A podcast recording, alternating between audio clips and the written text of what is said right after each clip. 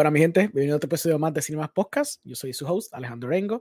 Eh, hoy vamos a hacer algo diferente que hace tiempito que no lo había hecho. Eh, hace varios, casi un año y pico atrás, yo hice un episodio que lo hice con Víctor Riva, un pana que me ha ayudado a colaborar en muchos proyectos. Eh, decidimos hacer un episodio hablando de efectos especiales en el cine. Entonces, como él es un experto en esa cuestión, pues estuvimos analizando diferentes clips, películas que él había hecho, películas de industria, de las primeras eh, ejemplos de efectos especiales en el cine, y pues hicimos una conversatoria bien chévere con su expertise. Pues hoy voy a hacer lo mismo porque hay, hay, un YouTube channel que me encanta que se llama Corridor Crew. Yo soy un copión, yo no tengo ideas originales para nada. So, yo voy a hacer lo mismo ahora, pero entonces con películas de acción y con stunts.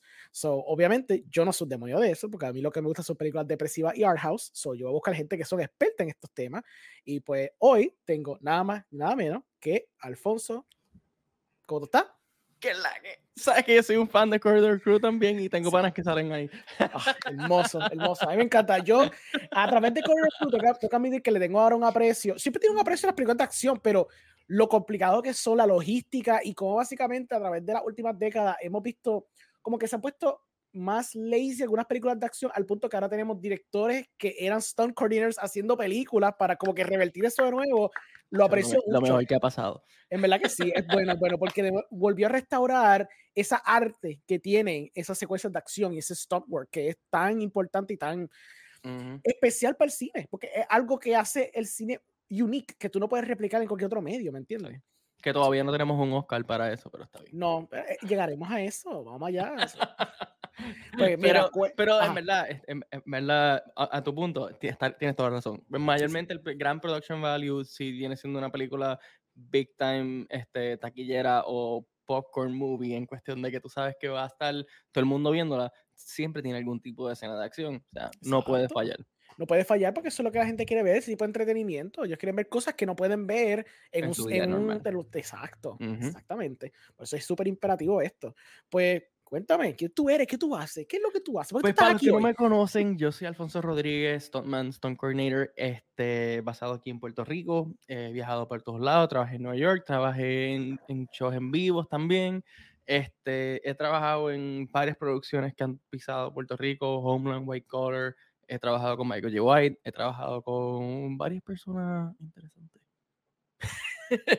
chévere, chévere. Este, cuéntame, eh, ¿cu ¿cuántas películas tú has actuado y cuántas películas tú has hecho de Stone Coordinator? Eh, de películas, eh, creo que lo que he hecho han sido tres. De, de series, lo que he hecho han sido seis. Nice. Y como Stone Coordinator, llevo dos películas y llevo como, como 12 cortometrajes. Uh, chévere. Hay que ver eso. Hay que coger un día, entonces coger tu repertorio y ponerlo para pa discutir lo que sería nice tener insight de eso. Sería chévere. Ni, ni yo sé mi repertorio completo. es que llega un momento en el cual everything's sí, sí. a blur, ¿entiendes? Sí, so, es como, eh, está bien, pasé la página, próximo proyecto, vamos a seguirlo. ¿Cómo tú crees que está el estado de las películas de acción aquí en Puerto Rico? Porque yo he visto como que en cortometrajes, claro, porque pues, es más fácil por el budget. He visto uh -huh. películas que son como que estos conceptos, high concept de películas de acción, pero hecho en cortometraje para poder account para el budget. Pero ¿cómo uh -huh. tú crees que está el estado de eso aquí? Re realmente creo que estamos en, en Babyface. Hay unas cuantas películas que, que, que sí se merecen su respeto, que, que, que, se, han, que se han hecho. Son, son, son bien, bien pocas.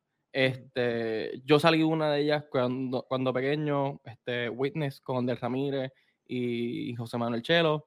Este, tremenda producción, la pasé brutal, fue tremenda escuelita también. Ya yo venía de afuera, pero fue, fue, conozco a Chelos de pequeño también, y ha sido buen, fue buena plataforma para, para poder decir como que este es el estándar por ahora, y, y, de ahí so on, so on. Pero realmente, este, trabajé en el cortometraje Bellum, tuve la oportunidad también con Mimi, con, to, con todas estas muchachas de aquí de, de la farándula de Puerto Rico, que también tremenda, tremenda experiencia, fue muy buena. Este, profesionalmente y no solamente eso, sino que también hice buenas amistades con diferentes personas en la producción que, que, que fue, ¿cómo, ¿cómo, lo digo? fue, fue bien interesante, vamos a ponerlo de esta manera. Fue bien interesante y realmente nos llevó mucho respeto tanto a la producción como nosotros, porque vimos lo que él podía hacer, tanto lo que yo podía eh, este, brindar a, la, a la producción. So, este, ha sido, eh, aquí en Puerto Rico, ha, sido un, trial and error bien interesante, vamos a ponerlo de esa manera. Y los cortos que he salido, realmente yo soy el tipo de persona de que si me gusta tu proyecto, yo voy a salir. Si creo que, que no, eh, Money Talks. Claro. o sea, ahí, estamos hablando otro 20. Pero realmente han salido cosas que, que, que, directores de aquí que están empezando, que me dicen, mira, Afonso, quiero esto, quiero lo otro, que quisiera esto, quisiera lo otro. Yo, ¿sabes qué? Vamos a darte la mano porque para eso estamos. O sea, hay muchas personas que, que, yo quisiera haber estado en ese momento en el cual, mira, quisiera hacer esto y no tengo los recursos, este, y, y que, me den, que me dieran esa mano, hubiese estado perfecto. So, yo te entiendo hacer ese tipo de cosas. Como que si tal director o tal productor me dice, mira, estoy trabajando en tal producción, no hay presupuesto, pero esto es lo que va a pasar, y esto, y esto, y esto, y esto. Si me interesa el proyecto, pues lo cojo. Pues yo, yo me acuerdo, yo tengo, yo tengo The Witness, yo compré esa hace, hace tiempo atrás. Me acuerdo que esa película tenía un presupuesto bien bajo, ¿verdad? ¿No te acuerdas cuánto fue? O... No, no me acuerdo. acuerdo. Pero casi, fue casi, casi no budget, ¿verdad? Pero no, no fue un budget muy grande. Tengo entendido que no, porque obviamente fueron como que, que grabaron. Nada muy, no, of course. muy grande. Pero que creo que fue grabado con DSLRs y cosas así, a mi entender. So, es impresionante ese tipo de película porque de por sí, como tú dices, el cine es bien difícil hacerlo aquí, especialmente cuando tienes un presupuesto bajo. Encima de eso, hacer películas de acción es bien complicado porque tienes que saber que tienes que tener gente que son expertas en esto, porque si no te rompe una pata y eso es un liability y eso es otros 20 pesos que tú no, que una producción de por sí que no tiene mucho buen presupuesto alto no puede lidiar. Que creo que entonces es parte del problema de por qué no estamos viendo tanto ese tipo de producción de películas de acción tanto aquí, porque pues mucha gente tiene, yo sé que es un miedo de quizás liability issues, es un miedo de que vemos estas películas de Hollywood que tienen unos presupuestos masivos y asumo que ven una correlación entre mucho dinero, películas de acción y si no tengo ese dinero no puedo hacerlas, o por ende vamos a hacer otro género que sea un poquito más factible. Eh, o sea, comedia. Exacto, comedia, básicamente. Se llama, claro, es comedia, básicamente. O, o, o películas art house independientes que son como que más greedy porque ya tiene aspectos que son reales. Es más fácil replicarlo porque no tienes que gastar un dineral, por, por ejemplo, en diseño de producción, cositas así. Es más factible. Este, pero es curioso porque The Witness me sorprendió mucho cuando yo la vi, porque yo decía, contra, esto se ve de calidad en el sentido de la coreografía, unas cosas súper complicadas que se están dando con un cantazo que tú dices, diablo, si es una bofeta de verdad, ¿me entiendes? ¿Cómo fue esa experiencia con The Winners específicamente? Eh, realmente, este, yo estaba desde, desde, desde día uno, este, haciendo las coreografías con José Manuel y con, y con Gil Sanabria. Este, y realmente fue eso mismo, fue hacer las coreografías desde día uno para, hacer preproducción para cuando lleguemos allá no perder tiempo y esto es lo que vamos a hacer y, y, esta es la toma y esta es la toma y así va a quedar. Este, como tiende a, como, yo tiendo a trabajar junto como, con, con Jesús, eh, Slim Reaction, también otro super mega boss que este que cuando viene a decir el, cine es como mi mano derecha. O sea, yo siempre pregunto quién va a editar, quién va a hacer el, el VFX si, si no está él, siempre lo sugiero porque un titán. Este, pero en este caso, pues estaba, e, estaba ya la producción ya hecha, ya estaba todo el equipo montado y nosotros lo que estábamos este, brindando era nuestro talento. Este, so, nada, era mucho práctica de Stone Falls, esto es lo que vamos a hacer, ya yo venía con, con experiencia de afuera, so, era mucho de los breakaways, este, como de las botellas y todo lo demás, fue, fue, yo decirle a ellos, mira, se, coge de esta manera, cuando le vas a dar, le vas a dar con la parte gruesa, porque si no, como quiera, va, a soquear mucho, so, en el medio, por favor, en el medio. este, todo ese tipo de cosas. Claro. Ah, entre otras películas que tú has visto de acción, ya sea de Puerto Rico, sea de afuera, vamos a hablar de afuera para por lo menos, porque obviamente se ha hecho más producción afuera, solamente podemos decir, ¿cuál tú crees que es, ha sido el problema más grande en las películas de acción de afuera? Que ha causado que la gente quizás no está viéndolas tanto como antes. Claro, hay sus excepciones, por ejemplo, como un Top Gun, como un Avatar, como las mismas hasta de Marvel, pero hasta las mismas de Marvel hemos visto que ha habido un, de, un degreso. ¿Cuál tú crees que ha sido el razonamiento del por qué está pasando eso últimamente? Yo siempre he dicho, que, que realmente el budget es el, el, el, peor enemigo. Porque sí, por ejemplo, John Wick es el perfecto ejemplo. Mira John Wick 1, el budget no era el mejor, ¿verdad? Sí, y, estamos viendo que, que, muy probable el guion de esta película se sentía que estaba escrita con crayola, pero en el editaje y, y todo lo demás, esa película fue un, para mí un masterpiece. Porque tú, puedes, tú ves una persona que no dijo ni una sola palabra y se convirtió de un average Joe a hacerle un fucking badass ridículo. Pero si vemos a ver, este director, al tener un presupuesto tan pequeño, tuvo un reto. So, ¿qué puedo hacer para simplificar, minimizar? Este, ¿Cómo puedo hacer para que esta escena se vea espectacular, aunque no tenga el presupuesto gigante de Hollywood? Eh, y para mí, ese es el problema número uno que, que, tiene Marvel, que tienen estas otras películas, que tienen presupuesto ilimitado ilimitado, ilimitado, ilimitado, que, que, que dicen, ok, vamos a hacer esta escena, esta persona va a volar aquí porque quiero que vuele aquí y va a chocar aquí porque sí y que sí yo. Y, y nos olvidamos de lo básico, como que normal physics, que, nos, que nos rompen el, el suspicion, of suspicion of disbelief en una película. So, cuando venimos, a, cuando venimos a ver, quizás en un presupuesto más pequeño, o siempre digo que, que, que lo, que lo que los Stone Coordinators y Action Designers deberían de tener ese, e, esa mente de cómo puedo minimizar y hacer esto más real dentro de. Como que sí, puede ser Marvel, pero puedo hacer algo bien real dentro de, lo, dentro de este mundo para no, no tener ese, espérate, ¿qué pasó aquí? Aquí hay algo raro. Que eso es normalmente lo que, lo que nos saca a nosotros como audiencia de la pantalla. Como que, ah, esto es un embuste y no me como este cuento. Eh, so, yo pienso que es, eso, que por ejemplo, Marvel en las últimas películas, en esta última fase, han tenido un presupuesto brutal y han fallado en los VFX. Rack, tú dices, ea, me sacó, me sacó esta escena, me sacó del, de, no me la como. Y de nada, la acción pasa lo mismo. Y tú no me como la acción. Y después, los actores. Ah, no, pues vienes a ver, es mucho stack up en cuestión que tú dices, esto no me gustó. So, uno tiende a ver que, que, yo siento que muchas veces este, dentro de, de, los guidelines, cuando uno se pone como que estas son las reglas del juego, mm. este, vamos a usarlas a nuestro favor. Y normalmente siempre es el mejor producto. Sí, so, tú, tú, piensas que tiene que mucho que ver con que al tener. Pero eso pasa con todo, ¿verdad? Porque cuando tienes presupuestos más limitados, tienes que ser más creativo. Otro ejemplo que a mí se ocurre, además de John sí, Tienes que gastar el presupuesto. Vamos, porque si no, no te lo van a dar. Dices, tengo que gastarlo en alguna manera y se fue en esto.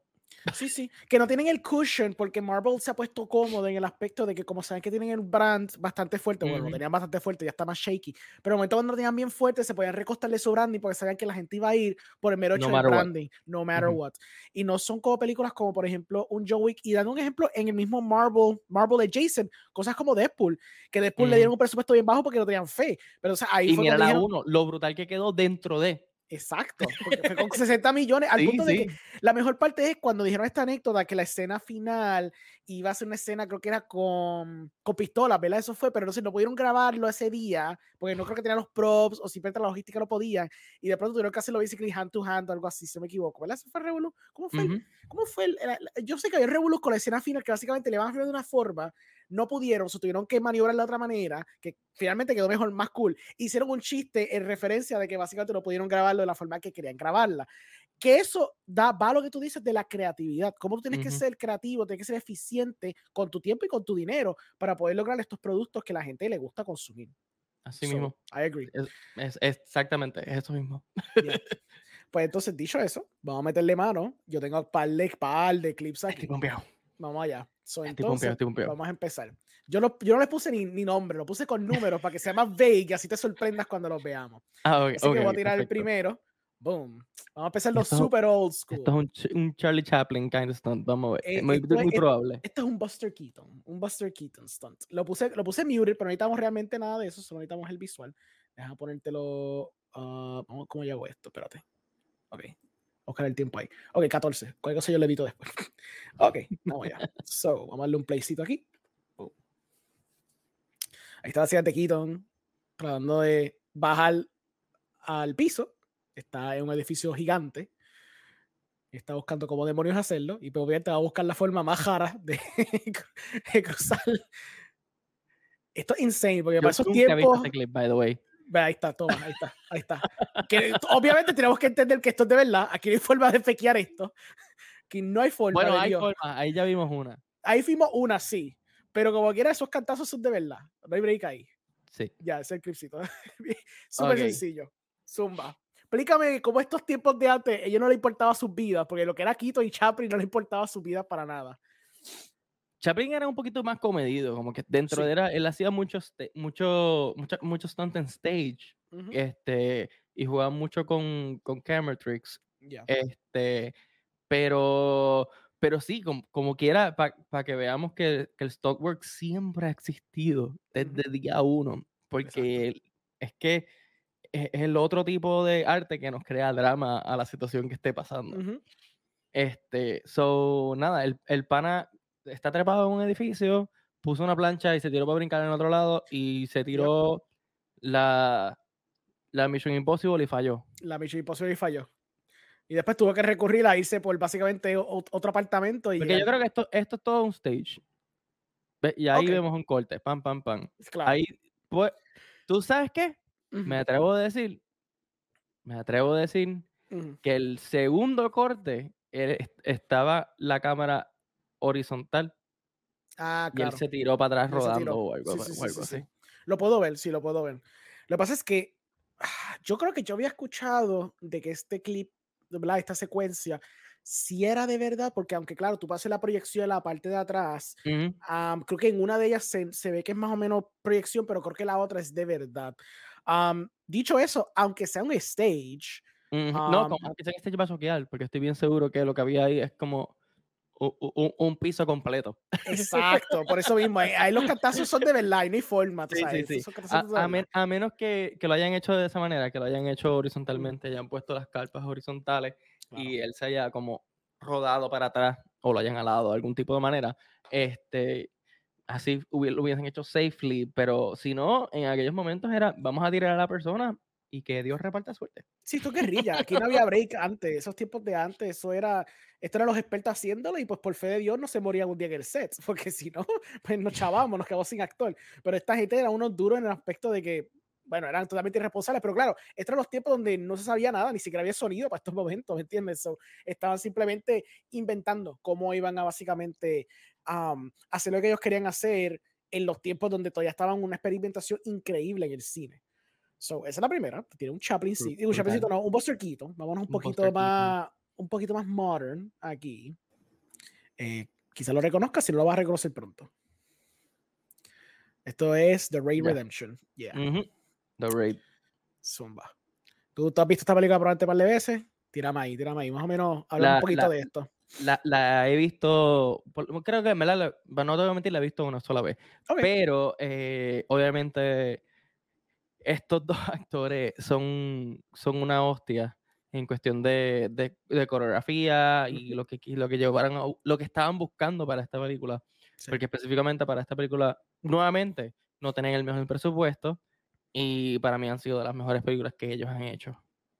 Pues explícame un momento de, de la logística, porque esta película cuando salió tuvo un impacto increíble en cuestión de cómo vemos películas de acción, especialmente estas fueron las películas de, de que, de que lo es, de que básicamente Hollywood y, y- y los americanos se dieron cuenta de como que, wow, en verdad nos- los Hollywood está flaqueando, porque mira esto, tú sabes. Sí, porque también, también aquí estamos viendo lo que viene siendo el greediness de una pelea. O sea, eh, eh, nunca habíamos visto tan flashiness en cuestión de como que, ah, le estoy dando a esta persona y de la nada está botando sangre en este lado de la cara, este, se cayó y realmente está reaccionando como que le está doliendo de verdad. Ujú. Eh, hay, hay muchos moving parts aquí en, en, en cuestión de, de makeup artists y coreografía. La coreografía de ellos está a otro nivel.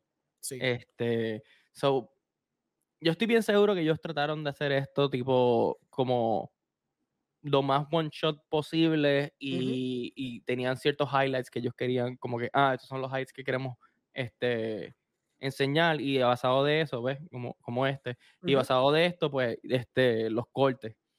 Porque cuando uno graba una escena de acción, realmente así es que uno, como uno lo ve. Uno ve como Sí. los puños y la patada son, vienen siendo como el relleno pero uno busca siempre memorable moments dentro de las peleas que estos van a ser tus highlights.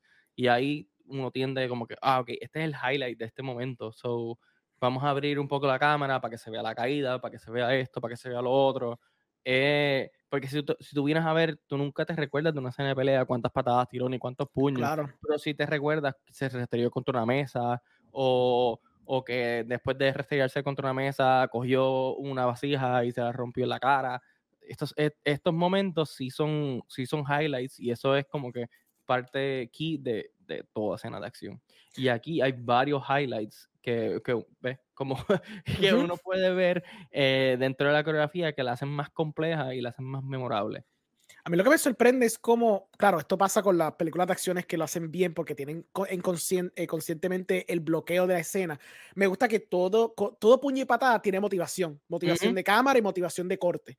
O sea, eso mismo, esa cámara estaba arriba para ver el movimiento. Después, eh, ahora se quedó un momento porque hay una pausa de, de character beat. O sea, es bien impresionante. Lo voy a poner otra vez. Está buena. Es lo que seguimos hablando. Un segundito. No, no, y realmente eso es, cuando yo llego a hacer, eso es lo mayormente lo que yo digo. Cuando yo estoy enseñando una escena de pelea o, o hay algún tipo de, de stunt work este, involucrado en la escena, lo, lo, primero que yo hago es coger esos actores y tratar de, de, de, empaparlos en la escena. ¿Cuál es el feeling? ¿Cuál es el, el, el, el, la emoción en esos momentos? Porque dentro de una escena de pelea, como quiera, tú estás frustrado o estás molesto o, o estás triste o tienes rabia. Hay muchos sentimientos dentro de una escena de pelea porque tú no estás peleando, tú no, no peleas frío. O sea, uh -huh. siempre hay sentimientos dentro de este. So, si tú puedes ver, ca cada golpe tiene eso mismo, tiene una intención dentro de y dice otra historia fuera de lo que estamos de lo que no es diálogo. Exacto. Bien impresionante. Ellos, ellos han hecho, asumo que películas antes de esto y después también. Um, ellos son importantes en, en el cine. ¿Esto es cuál? ¿Esto es cine? Eh... Eh, yo creo que está ahí. Exacto, taiwanese. So, uh -huh. En el cine taiwanese, esto, esto es frecuente, este tipo de. Entre ellos y Tony Ya, yo creo que ellos son los élites más, en los más duros. Sí, los más sí, duros. Sí. Que, que, que, ellos fueron, que dentro de ellos y Tony Ya fueron los que uh -huh. pegaron lo que viene siendo Cali y todo este tipo de pelea con codos y, y, y patadas bien muy Thai que que, que, se vieron portrayed también en, en Batman y muchas, uh -huh. muchas escenas de peleas en esos momentos. O sea, estuvo bien popular por lo menos en dos, tres años en Hollywood. Lo interesante también de, de The Raid, que a mí me gusta mucho, es que yo sé que mucha gente, y más reciente ha pasado, que con cosas como Taken eh, se frustran de no poder ver la acción. Y esta película, claro, tiene, tiene secuencias que duran un, un, segmento por lo menos sus 10 segundos, 15 segundos, depende de cuál es la toma, pero hay otros que son como unos quick cuts para ver los movimientos de cámara como un poquito más close y qué sé yo qué. Me gusta porque esto como quiera, aunque tiene su momento donde quizás sea choppy el editing, entre muchas comillas, porque no lo es, este, como quiera se puede apreciar mucho el make-up. Los, los, movimientos de personaje, los puños, las patadas, todo eso todavía, y todo es visible, se puede entender completamente. No hay nada aquí que se pierde en lo uh -huh. que está pasando. Um, que pasa impresionante, de verdad. Again, co como tú dices, con un presupuesto bien bajo que tenía, pero es como que lo mismo que tú lo diste al, al principio. Esto, por, el, por tener un presupuesto bajo, es que se tenían que poner bien creative de cómo iban uh -huh. a contar su historia y su secuencia. Y, y, eso mismo es lo más importante que tú acabas de decir, el hecho de como que, ah, ¿cómo va a seguir nuestra secuencia de la historia claro. dentro de la pelea? Porque sí, sí, sí uno puede tener algo, algo en la mente, pero cómo tú vas a mantener esa secuencia en editaje que haga sentido cuando tú, cuando tú la montes como un, como, como, un jigsaw puzzle, que todo caiga perfectly para que tú puedas decir, ah, esta historia hace sentido y no me he perdido en nada de lo que está pasando en esta escena de pelea. Que eso es lo más importante. Ya. Yeah. Vamos para el tercer clip. Esta probablemente tú lo has visto también. Ip Man. Ip Man, la número 3. Esta es la secuencia que está pasando en el elevador. Que cuando la vi, Note, hay par de estas películas que no he visto. Yo he visto The Ray, pero esta, por ejemplo, la, la de IP Man no la he visto. Me han dicho que son excelentes, tengo que hacer oh, verla. Yo he fallado. Pero esta, peli, esta escena me recordó mucho a la escena de Drive. Um, no sé dónde yeah. tuvo la inspiración, si fue viceversa, ¿verdad? No sé quién lo hizo primero. Pero me gustó porque es esta tensión que se monta en el elevador y de pronto suman ahí. Entonces me gusta de nuevo porque todo está bien encerrado y tienen que jugar con la logística del espacio. Uh -huh. que otra escena similar, si quieres pensarlo en Drive, porque sé que no mucha gente ha visto Drive, es ejemplo la escena de Captain America Winter Soldier, donde le cayeron encima como 50 tipos a Captain America en un elevador también, y cómo logísticamente tenías que jugar sobre eso. So, explica un poquito de, de, esto, de estar en close corners y tratar de hacer estas secuencias, y cuán complicado pueden ser. Yo me atrevo a decir que es muy probable este es un prop elevator. Okay, of course. Este, claro. Porque casi ningún elevador tiene el, suficiente room para tú poder tirar una pata completa o un puño completo de la eh, y más, más, un crew de, de cámara con, con, con DP, con Director of Photography. Este, so, nada, realmente yo encuentro que estas escenas así close quarters, ¿cuál, cuál fue? Mm, ah, las llevamos viendo bastante frecuente antes.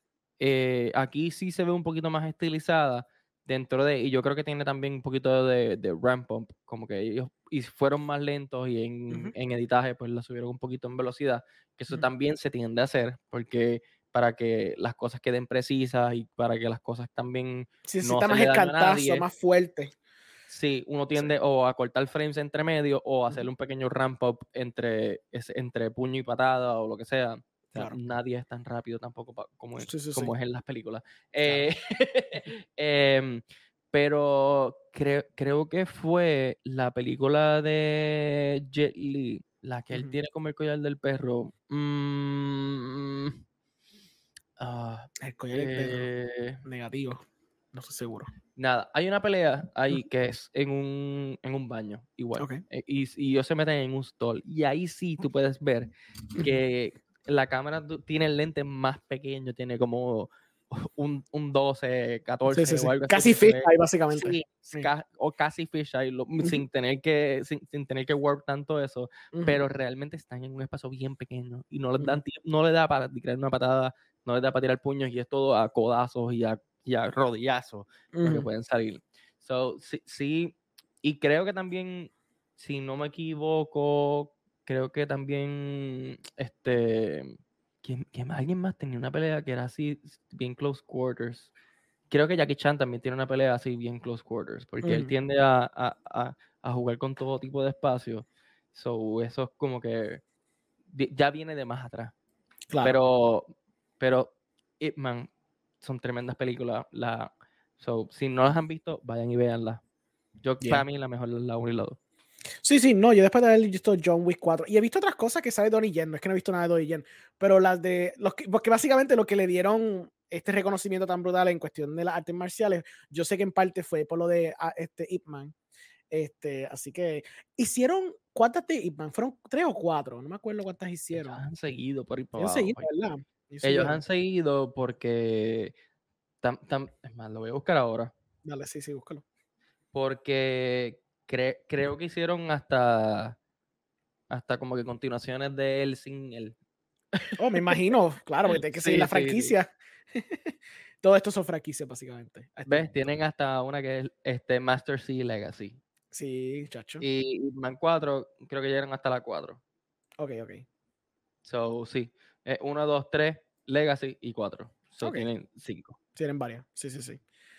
Bueno, Donnie Yen ahora mismo está partiéndola con, con John Wick 4, que vamos a hablar de eso ya mismo también, pero sí, no, definitivamente está, está el paro ahora mismo. Fue increíble que, que Cuando hablemos de John Wick, yo te, voy a tirar No, no, zumba, zumba ahí. Sí, sí. Realmente, John Wick logró lo que Expendables nunca lo llegó a lograr. Oh, spicy, muy bien. Es, es, que estamos hablando que creo que el actor así, Stone stunt actor, stunt performer, porque todos los que están allí hacen sus propios stunts en algún punto de sus vidas. Creo que el más joven tiene como 45 años. Donnie tiene 60. Este, el resto son unos cincuentones. estamos hablando que no son unos nenes de 30, 20 años. Sí, como que él hace unas cosas impresionantes. Sí, por eso estamos, estamos hablando que, que ya la mitad estaba cogiendo su seguro social. Claro. so, es impresionante lo que, lo que esa, esa gente logró hacer. O sea, no, no, es increíble. Y el este rendimiento de Keanu, olvídate. Oh, sí. O sea, efectivamente. Cardiovascularmente, para tú poder hacer una escena de pelea así. O sea, fuera chiste. No, respeto, respeto. ¿Qué edad tiene Keanu ahora mismo? Como 50 Creo que Keanu tiene como 58, está a punto de cumplir sus 60 también. No, por eso, y como que era, está partiendo una cosa brutal, brutal. Este, ok, aquí vamos para el otro, ya lo tengo up. Vamos ya. Este tú lo has visto. So, sí. Esto es la primera de, de Kingsman. Zumbai.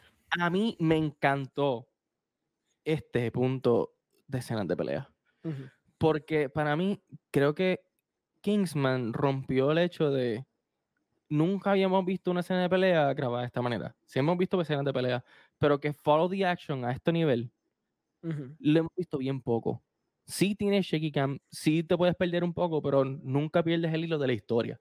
O sea, dice, ah, espérate, ¿qué pasó aquí? Ah, ya, ya sé lo que está pasando. O sea, no, no hay break.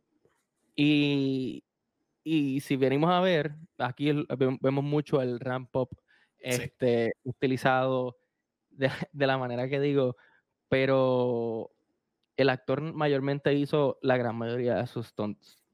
Háblame un poquito de eso de following the action. ¿A qué te refieres con eso?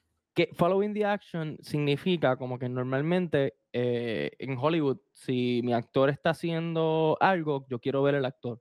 Yo quiero ver qué es lo que está pasando con el actor. Quiero ver su reacción, quiero ver cuán lindo se ve él peleando o qué es lo que vimos en, en, en, las de Matt Damon, ¿cómo que se llama? No se me olvidaron. Eh, que todo era cam, pero lo, lo, seguimos a él, seguimos la cara de él, seguimos la cara de él, seguimos la cara de él. Pero aquí lo que seguimos es el puño, ¿qué está haciendo el puño? El puño le está dando la cara a esta persona, esta persona se está cayendo. Luego volvemos a la persona, la persona está cogiendo un puño, espérate, ah, deflected, ah, saco esto, saco lo otro. Realmente estamos viendo todo lo que está pasando en cuestión de la, la acción. Le estamos dando a este, este cogió un stab, ¿ves? O sea, we're, just following the action a, a otros niveles. Eh, yo, yo amo, es, como ellos utilizaron estas, estas escenas de pelea en Kingsman. A eso es lo que voy, porque es, obviamente esto está basado en un graphic novel y se nota. Y creo que por esas razones que decidieron irse tan estilizados, porque sabían que bajo lo que es el source material podían jugarla de esta manera. Y creo que es lo que lo elevó a sentirse bastante unique y fresco, especialmente viniendo de Hollywood, en comparación con muchas otras películas que estaban saliendo en el momento. Después al año siguiente fueron varias películas en el cual hubo el copiete, como que, ah, diantre, esto quedó espectacular, vamos a copiarnos de lo que hizo Inevitable, eso pasó en The Matrix, ¿no te acuerdas? Sí, sí, definitivamente pasó. Luego te acuerdas el Bullet Time, que estuvimos, bueno, yo era chamaquito cuando salió The Matrix. Después de The Matrix, yo era chamaquito en high school viendo todas las películas del Bullet, el Bullet Time, mal hecho, todo el tiempo. Todo, todo el tiempo. Eh, pero, pero normalmente eso es lo que pasa. Este, eh, Hollywood, hay una película que es groundbreaking, y de ahí en adelante pues se copian. Como también en esta fueron de las primeras que pudimos ver junto con Casino Royale el, la integración de parkour y diferentes así de movimientos de integrando ese tipo de movimientos a las peleas y de ahí en adelante fue también Golden Standard por un buen tiempo. Ya no lo hemos visto tanto, pero como quiera este, sigue sigue en undertone en Hollywood. Sí, los trends siempre están, siempre están modificándose y cambiándose. Obviamente cuando salió John Wick, hasta el sol de hoy todavía ha habido copietas de John Wick. Eso es constante. Salieron, ¿cuál fue? Atomic Blonde fue uno. Netflix pero Atomic Blonde, pero Atomic Blonde tiene un, yo aplaudo bien cabrón a Atomic Blonde, porque Atomic Blonde tiene una escena que es todo one take, ah, que tú dices, ¿qué es esto? y, a Charlie Theron la entrenaron. O sea, like a motherfucking boss eh, para hacer esa película. y de ahí en adelante vemos, hemos visto que todos los papeles que ella ha hecho han sido de esa manera. O sea, todas las escenas de pelea han sido espectaculares. Ella se ve brutal en tanto en lo que ella hizo en Fast, en Fast Whatever, que sé yo qué número, eh, en la que ella salió en Netflix también, estuvo brutal las escenas de peleas que eran brutales. Estás, buscando tu repertorio mental, es lo que te veo ahí como perdido. Estoy exacto, sí, porque estoy, estoy pensando en. Porque no, yo sé, yo, tú dices Charlize Theron como que reciente, pero yo me acuerdo, es que por eso la googleé. Me acuerdo que ella salió en Young Flux. So ella, ella ha tenido un tiempo donde le metía, por un buen tiempo, metiendo una película de acción. Claro, Ian Flux es el mejor ejemplo del mundo. A mí no, pero Ian Flux para mí fue como el final de las películas noventosas Sí, tiene ese, eh, tiene ese flow. Es ese, es ese final de Double Dragon y Spawn Exacto. Ese, ese es el, el, el, final. Ultraviolet kind of vibe, es como el oh, último. definitivamente. ok, vamos para el otro clip. Este, este es un juicy one. Este tú lo vas a reconocer instantáneamente. Y todo el mundo, yo creo que de las pocas que todo el mundo va a reconocerle tan icónica que es. Ya, yeah, Boy, full. Vamos a hablar de All Boy. Vamos a, ya que te gustan los one shots, vamos a hablar de, del super one shot. Vamos a hablar super one es Un, un, one shot intenso. Sí.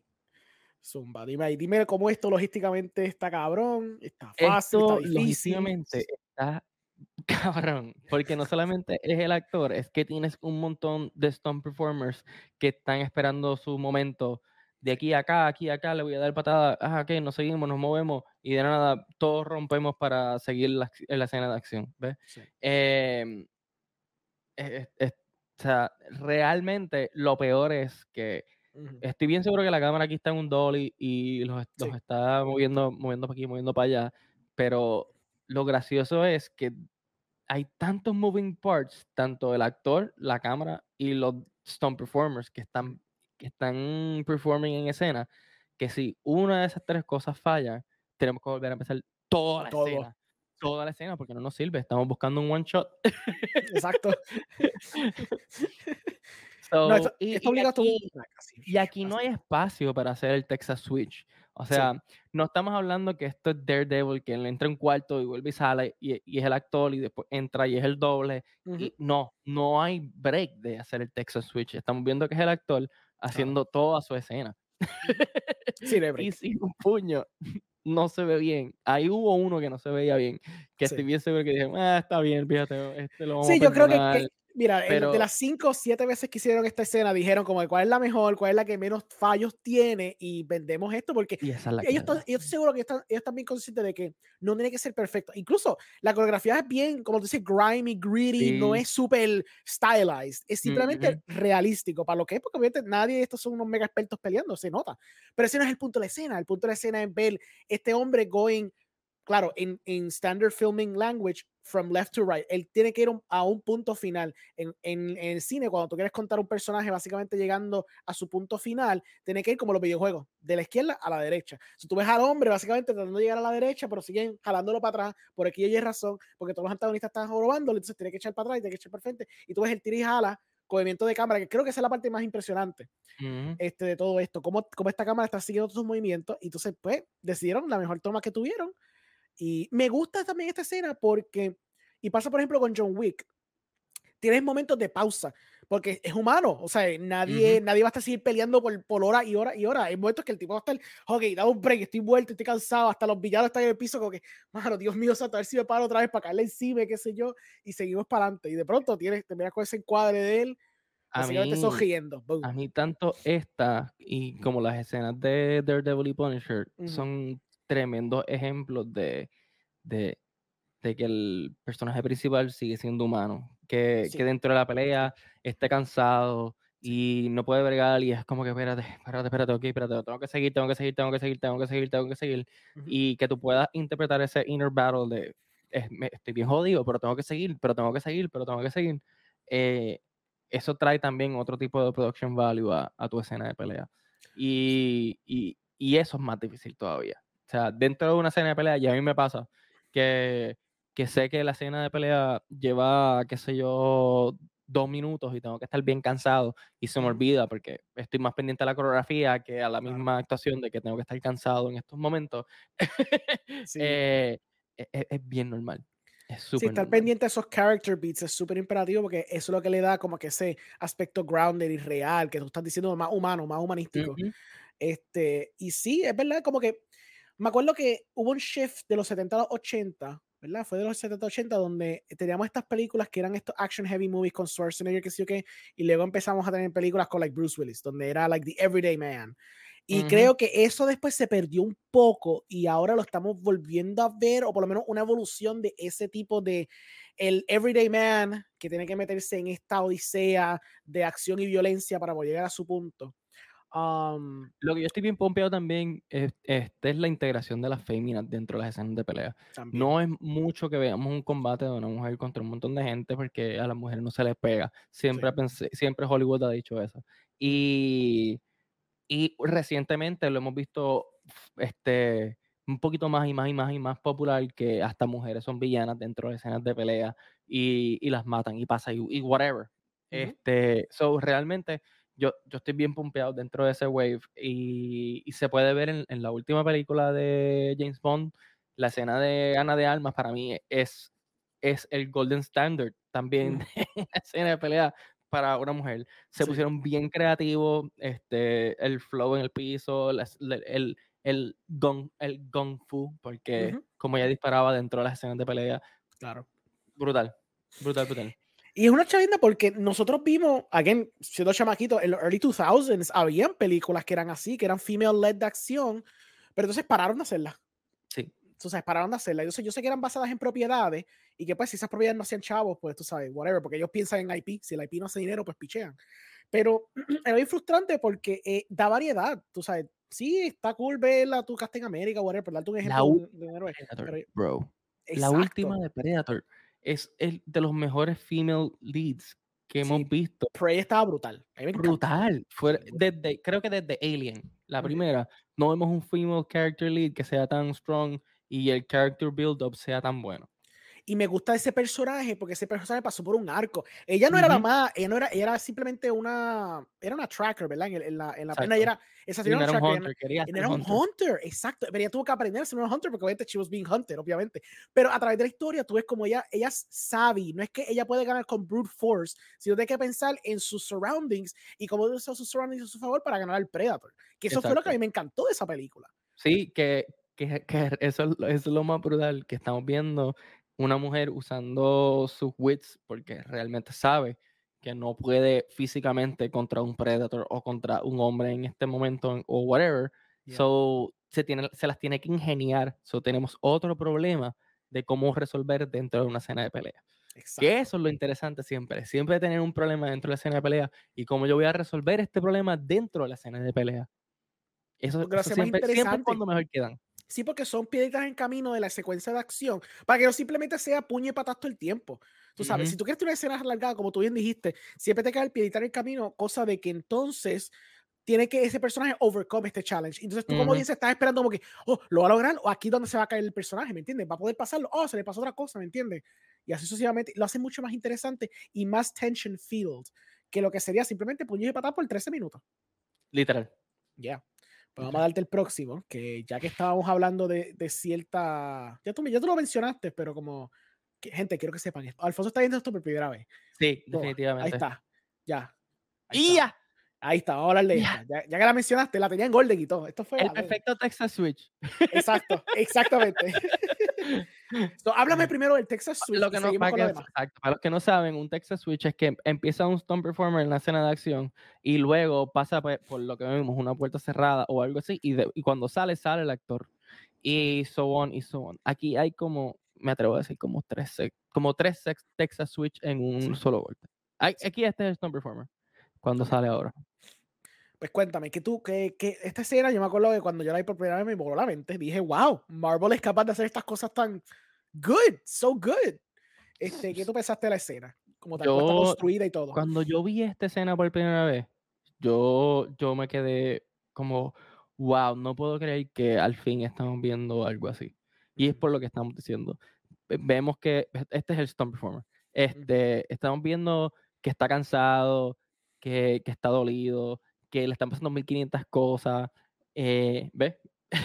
Eh, Exacto. que, que- que la, que la historia no es solamente puños y patadas y tengo que salir de aquí, sino que, tengo varios, varios momentos en el cual ah, estoy cansado, tengo que seguir, no sé qué voy a hacer. Aquí ahora cambian al, al- al- al actor.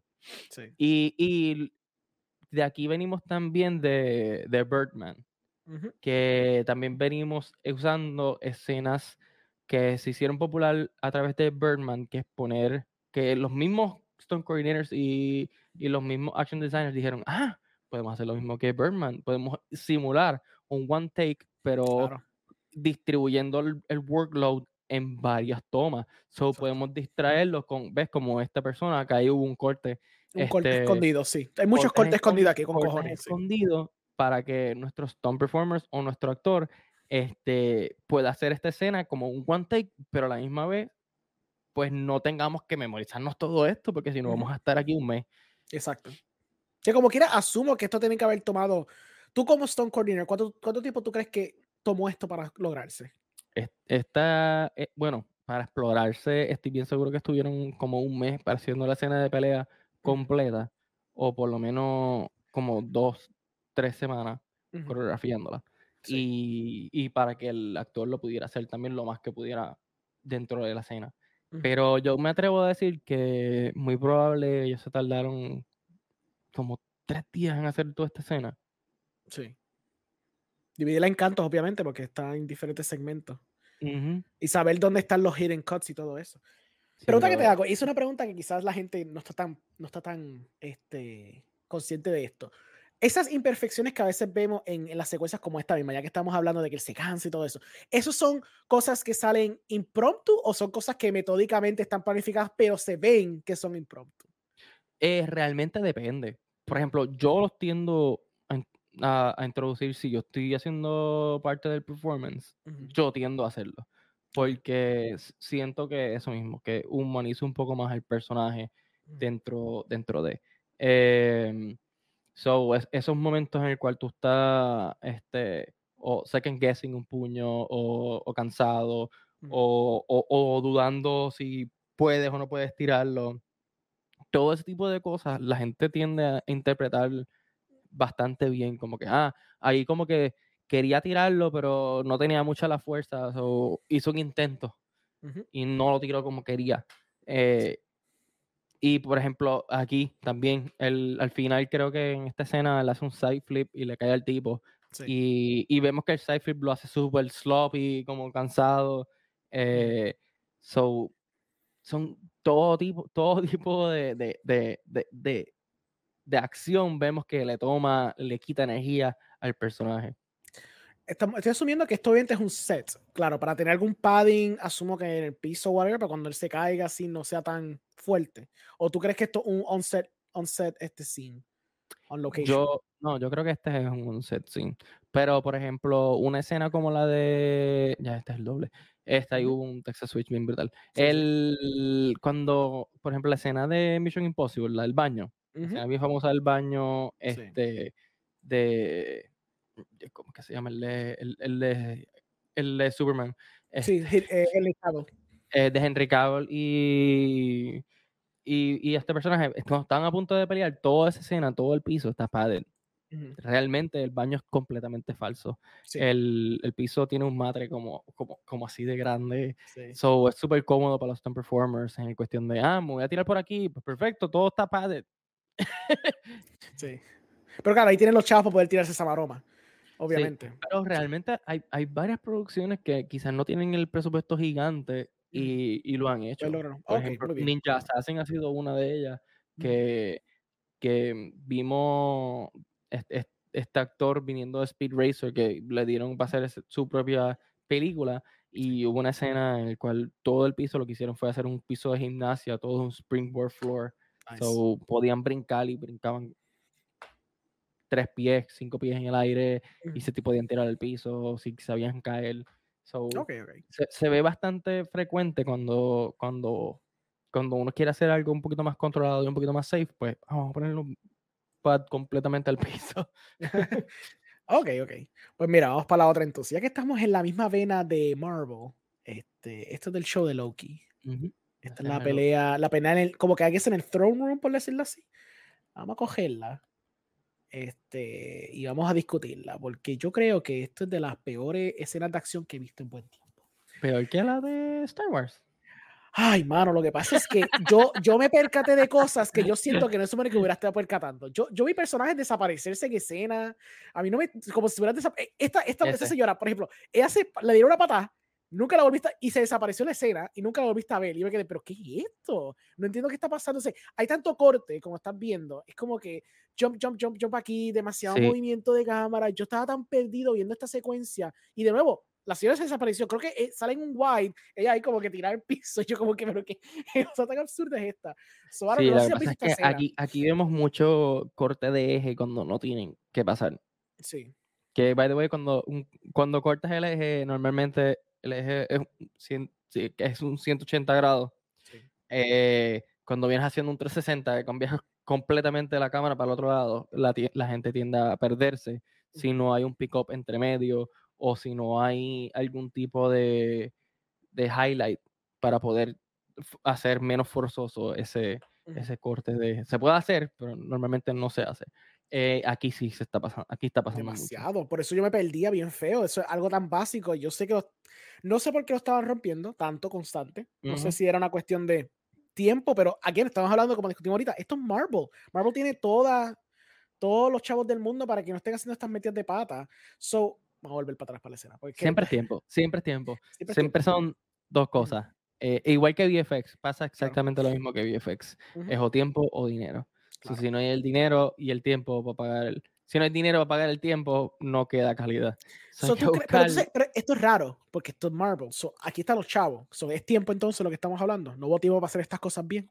Eh, sí, muy probable fue un, ah, ok, pues lo tenemos, we'll fix it in post. Claro. Y we'll fix it in post, eh, si no se lo dieron a una persona que sabe editar escenas de acciones, pues no, normalmente no, no, no va a quedar bien. Eh, yo sé que, ¿verdad? Como hemos visto con el Crew, yo sé que muchos de ellos han trabajado en Marvel, los custommen que yo, que yo le hacen las entrevistas. Sé que algunos de ellos han hablado de que a veces el turnaround de estas cosas son como dos días. O a veces ellos, ellos casi, no, no quiero decir que on set están haciendo la coreografía, pero pasa que, que on set pasa, eso es lo que está pasando. Normalmente, normalmente eh, muy probable hubo un boceto de lo que querían que pasara en esta escena y eso pusieron creativos, ah, queremos añadir esto, queremos añadir lo otro, queremos añadir esto, aquí queremos añadir lo otro. Y, y, quien estaba grabando no, no sabía seguir la acción o el editor no estaba allí para poder decir, ah, este, es el movimiento, para seguir esto, para seguir esto, para seguir lo otro. Eh, por eso digo, there's a lot of moving parts en cuestión de escenas de acción y cuando hay algo que falla, el suspicion of disbelief se rompe. eh, So, sí, lo que mayormente dicen en Corridor Crew, que, que, que, siempre cuando uno llega en set es que uno se entera, mayormente así es como me pasa. Yo llego al set y ese día me entero qué es lo que tengo que hacer y me tengo que aprender la escena de pelea y hacer mi mejor trabajo con, con, con, el actor o la actriz que esté en el momento. ¿Y por qué tú crees que es, es el caso? ¿Por qué está pasando eso eh, tan reciente como los últimos años? Pues mayormente porque siempre en una, en una película los directores tienen, tienen la acción como, como segundo plano. Tú siempre tienes tu storyline y ese es tu, tu, tu main. Tú quieres llevar tu, tu, historia y yo tengo una forma como yo quiero llevar esa historia. Este, quiero que esa historia sea contada. Pero venimos a ver y, y maybe eh, yo tengo en mente una escena de acción y, no la plasmo bien porque no estoy preparado o no sé cómo, cómo elaborarla cuando llego allí al set. O sea, que quizás no tengo los stunt performers correctos para yo poder hacer esta escena pelea que quede espectacular, que, ningún, que ninguno me falle o que todos tengan la coreografía. Porque hay muchos stunt performers que quizás no son buenos en coreografía, o quizás hay stunt performers que son súper buenos en, en, simplemente caídas o lo que sea. O sea, hay diferentes personas para diferentes, para diferentes trabajos. Y muchas veces eh, yo, yo, he, yo he estado en sede y pues ponen a la persona equivocada para hacer una caída. Esa persona no se sabe caer. Y siguen, y siguen, y siguen, y siguen, y siguen, y siguen.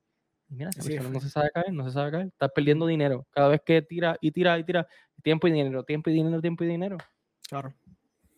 entonces, ¿por qué tú crees que estos directores no como que delegan o le dan el tiempo apropiado en la preproducción para estas secuencias de acción? Yo sé que es por una cosa que es segundo plano, ¿verdad? Pero es que está, me frustra porque sabiendo que están haciendo una, una película de Marvel o una serie de Marvel, están bien conscientes que esto es parte de, ¿me entiendes? Entonces, ser tan negligente a la cuestión de las secuencias de acción y dejarlo básicamente a última hora, terminan haciendo quedar mal a la gente que está este, preparada para hacer este tipo de cosas. Entonces, son sus nombres que te miran estas cosas. Yo seguro que este que ser muy frustrante para También muchas veces este, conlleva en no tener el, un buen second unit director.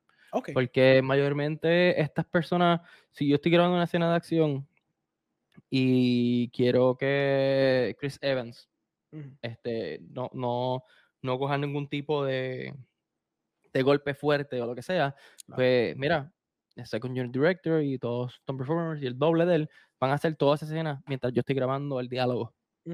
So, esa, esa persona, esa persona clave tiene que saber toda la escena de acción, como más o menos esa persona quiere, quiere que esté plasmada. Y, y para mí es bien importante que el, que el, que el, que el editor esté ahí en esa escena. Porque él es el que te puede llevar el storyboard al pie de la letra. Ah, vamos a editarlo de esta manera, vamos a editarlo de esta manera, y esto, y esto, y esto, y esto, y esto aquí. Y para mí, yo creo que eso es la falla número uno. Cuando siempre que yo voy a, una, a un set, que, que, por ejemplo de aquí, yo pregunto quién va a editar esta escena de pelea para saber cómo yo te puedo ayudar. Porque si es alguien que yo conozco, pues yo puedo hablar y dialogar bien con esa persona. Pero si no es alguien que yo conozco, no sé su trabajo, pues tiendo a, hacer un, a simplificar un poco las cosas. O sea, tiendo a que cada puño, cada golpe este, venda, porque yo no sé cómo él va, yo no sé cómo él va a editar esto. Así que cada golpe yo tengo que preguntar, ¿este dio? Sí, aquí, en este ángulo, perfecto. Copy paste.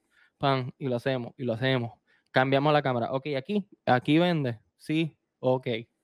So, ahí, ahí vemos, no, que, no, que no todos los stunt performers son como yo. Hay muchos stunt performers que llegan y pues me caí, me digo, sí, golpe y tira aquí, tira allá y ya está, se acabó. Y seguimos para adelante, sí, claro. Y seguimos para adelante. Pero para mí eso es lo más importante. ¿Quién está editando? ¿Quién es el, el, el director en estos momentos? ¿Quién es el, el, el que está grabando en estos momentos? Para yo poder saber cómo te puedo ayudar a ti, para que tu trabajo sea más fácil porque para eso estoy yo. Claro, sí, para cuadrar el bloqueo y todo que tu trabajo sea más fácil. Exacto, sí, cuadrar el bloqueo, cuadrar toda la secuencia para que todo fluya bien y todo esté coherente y cohesive. Exacto. Pues dale, vamos a tirarte para el otro. Esta es uh, Super Cop número 3, que es con Jackie Chan y Michelle Yeoh. Este, estos fueron los clips que un para mí me, me, me recomendó. Yo creo que no he visto esta película tampoco. Pero yo, yo vi la escena, la escena está bunkers. O sea, vamos. Todo, casi todo lo que es Jackie Chan está bunkers. Pues cuéntame, ahora vamos a hablar de Jackie Chan un rato. Vamos a gosh de Jackie Chan, Zumba. Pues, by the way, lo que no sabe, lo que mayormente la gente no sabe es que también Jackie Chan tiene sus stunt double. Claro. Sorprendente, no, no hace todo el tiempo todos sus stunts. Este, pero si estamos viendo los principios de, Michelle Joe. Sí. que también desde día uno ha sido un boss en la, en la acción de, día uno. Eh, pero sí, mayormente aquí estamos viendo en, en, en escena como que all types of danger. En Hong Kong Style, que sí su, fue súper mega popular y, y, y, y sí tiene su, su bolsillito, pero a la misma vez eh, como hay documentales que podemos ver cómo ellos grababan y mayormente si hay un stone performer que le pasa algo es como que es, dispensable, como que perfecto, eh, no, trae el próximo, vamos a hacer la misma escena, no lo tenemos todavía. Pero así es que trabajaban antes. Aquí lo que me sorprende es la logística, todos los diferentes tiros de cámara, grabar los shots que son de la ciudad del ground, coger las, las tomas que están en el helicóptero mirando abajo donde está Chucky Chan. Eh, Chucky Chan está dangling ahí, o el Stone o quien sea, pero alguien está dangling ahí por horas probablemente para grabar toda esta secuencia. Eh, o sea, la estamina que tienes que tener para hacer todo esto. Y después este brinco que hace él después en el tren está ridículo que asumo que pues, tú sabes, haber hecho eso un par de veces. Y también me gusta porque después tenemos eh, la parte que hace Chucky Chan Unique, es la parte como jocosa dentro de las secuencias de acción, que lo que lo hace bastante diferente pues, de sus contemporáneos y eso. Me gusta mucho ese aspecto de él. Sí, él es bien, bien teatral, bien inspirado en, en, Chaplin desde día uno. Este, y sí, no solamente es lo jocoso, porque nosotros los interpretamos como que es jocoso, porque eh, rompe un poco la escena, pero estamos viendo una reacción normal de una persona en el cual como que, ah, me acabo de espetar algo en la mano, me está doliendo y estoy reaccionando. Exacto. so, so, sí, da, da, da, risa, pero es, instinto, reacción natural de una persona. ¿Ves? Ahí yo creo que él estaba en, en un wire. Ok. Sí, I mean, asumo. Of course. No sigue siendo, no sigue siendo any less dangerous, como quiera. Porque obviamente eso está ahí brincando de, de, un, de un tren al otro. Eso está ridículo. Y después de que caerse a puños con otro ahí mismo está, está cabrón. Lo gracioso es que realmente dentro de el, el, el ellos, eh, al igual que aquí, esta es la parte buena, esta parte me e, e, encanta. uno piensa en todo, literalmente en todo. Ah, estamos grabando en el cielo. Ah, pues perfecto, pues no tenemos que estar en el tren. Vamos a grabar aquí. Un momento. ¿Ves? Eso está cabrón. Estoy bien seguro que ahí la motora estaba en un wire o algo. Porque como, como bounceó, no, no es normal. pero, pero no, no quita no, no, no, quita el hecho de que en aquellos momentos esto es súper mega groundbreaking en todo y hay muchas cosas que son super safety hazards que no se deberían hacer. ¿Qué cosas hay como que safety hazards que tuve en esta escena por lo menos? Eh, safety hazards ahora mismo. Yo, yo, yo creo que el, helicóptero realmente está prendido. Sí, que eso es verdad, eso prueba severo. so, eh, tenemos que estar todos súper mega preocupados porque el helicóptero esté prendido en esta escena. Porque no creo que hayan puesto un motorcito para todas las hélices. Sí, sí, sí, es verdad. Ay, Dios mío, sí, no, está, está, está cabrón. Y, por más motorcito que sea, sigue siendo una hélice. sí, es una hélice que está ahí al lado. Sí, sí. Que está ahí al lado de Michelle yo ahí, básicamente. Sí, sí, sí. Ahí no hay, no hay break, o sea. No. ¿Ves? Todo esto. Sí, sí. Esto no es, eso no es fakeado, eso no es fixed in post. Sí, sí. no hay break. E, eso no lo dejarían hacer. y, aquí, básicamente los camarógrafos están encima con ellos cogiendo la acción, ¿verdad? En el mismo tren y toda la vaina. Sí, mayormente cuando estamos hablando de Hong Kong Style, hay varias escenas que son handheld. Y si no, pues tratan de poner algún trípode con el con, con, un white shot para que se pueda ver toda la acción. Porque si lo que mayormente, si, si vemos, realmente siempre es un pan, nunca hay dollies. So, es como que vemos que la cámara está así y, y, sigue la, y sigue la acción. no, hay, no hay dollies para nada. porque el presupuesto no da. So, es, o trepado al hombro y seguimos la acción. O ponemos el trípode y lo mismo, seguimos la acción así 360. Exacto. ¿Cuántos, ¿Cuántos días tú crees que tomó filmar esto? Porque esto sí te ha sido un logistical nightmare. Sí, Cuadrar con el tren y todo eso, ¿me entiendes?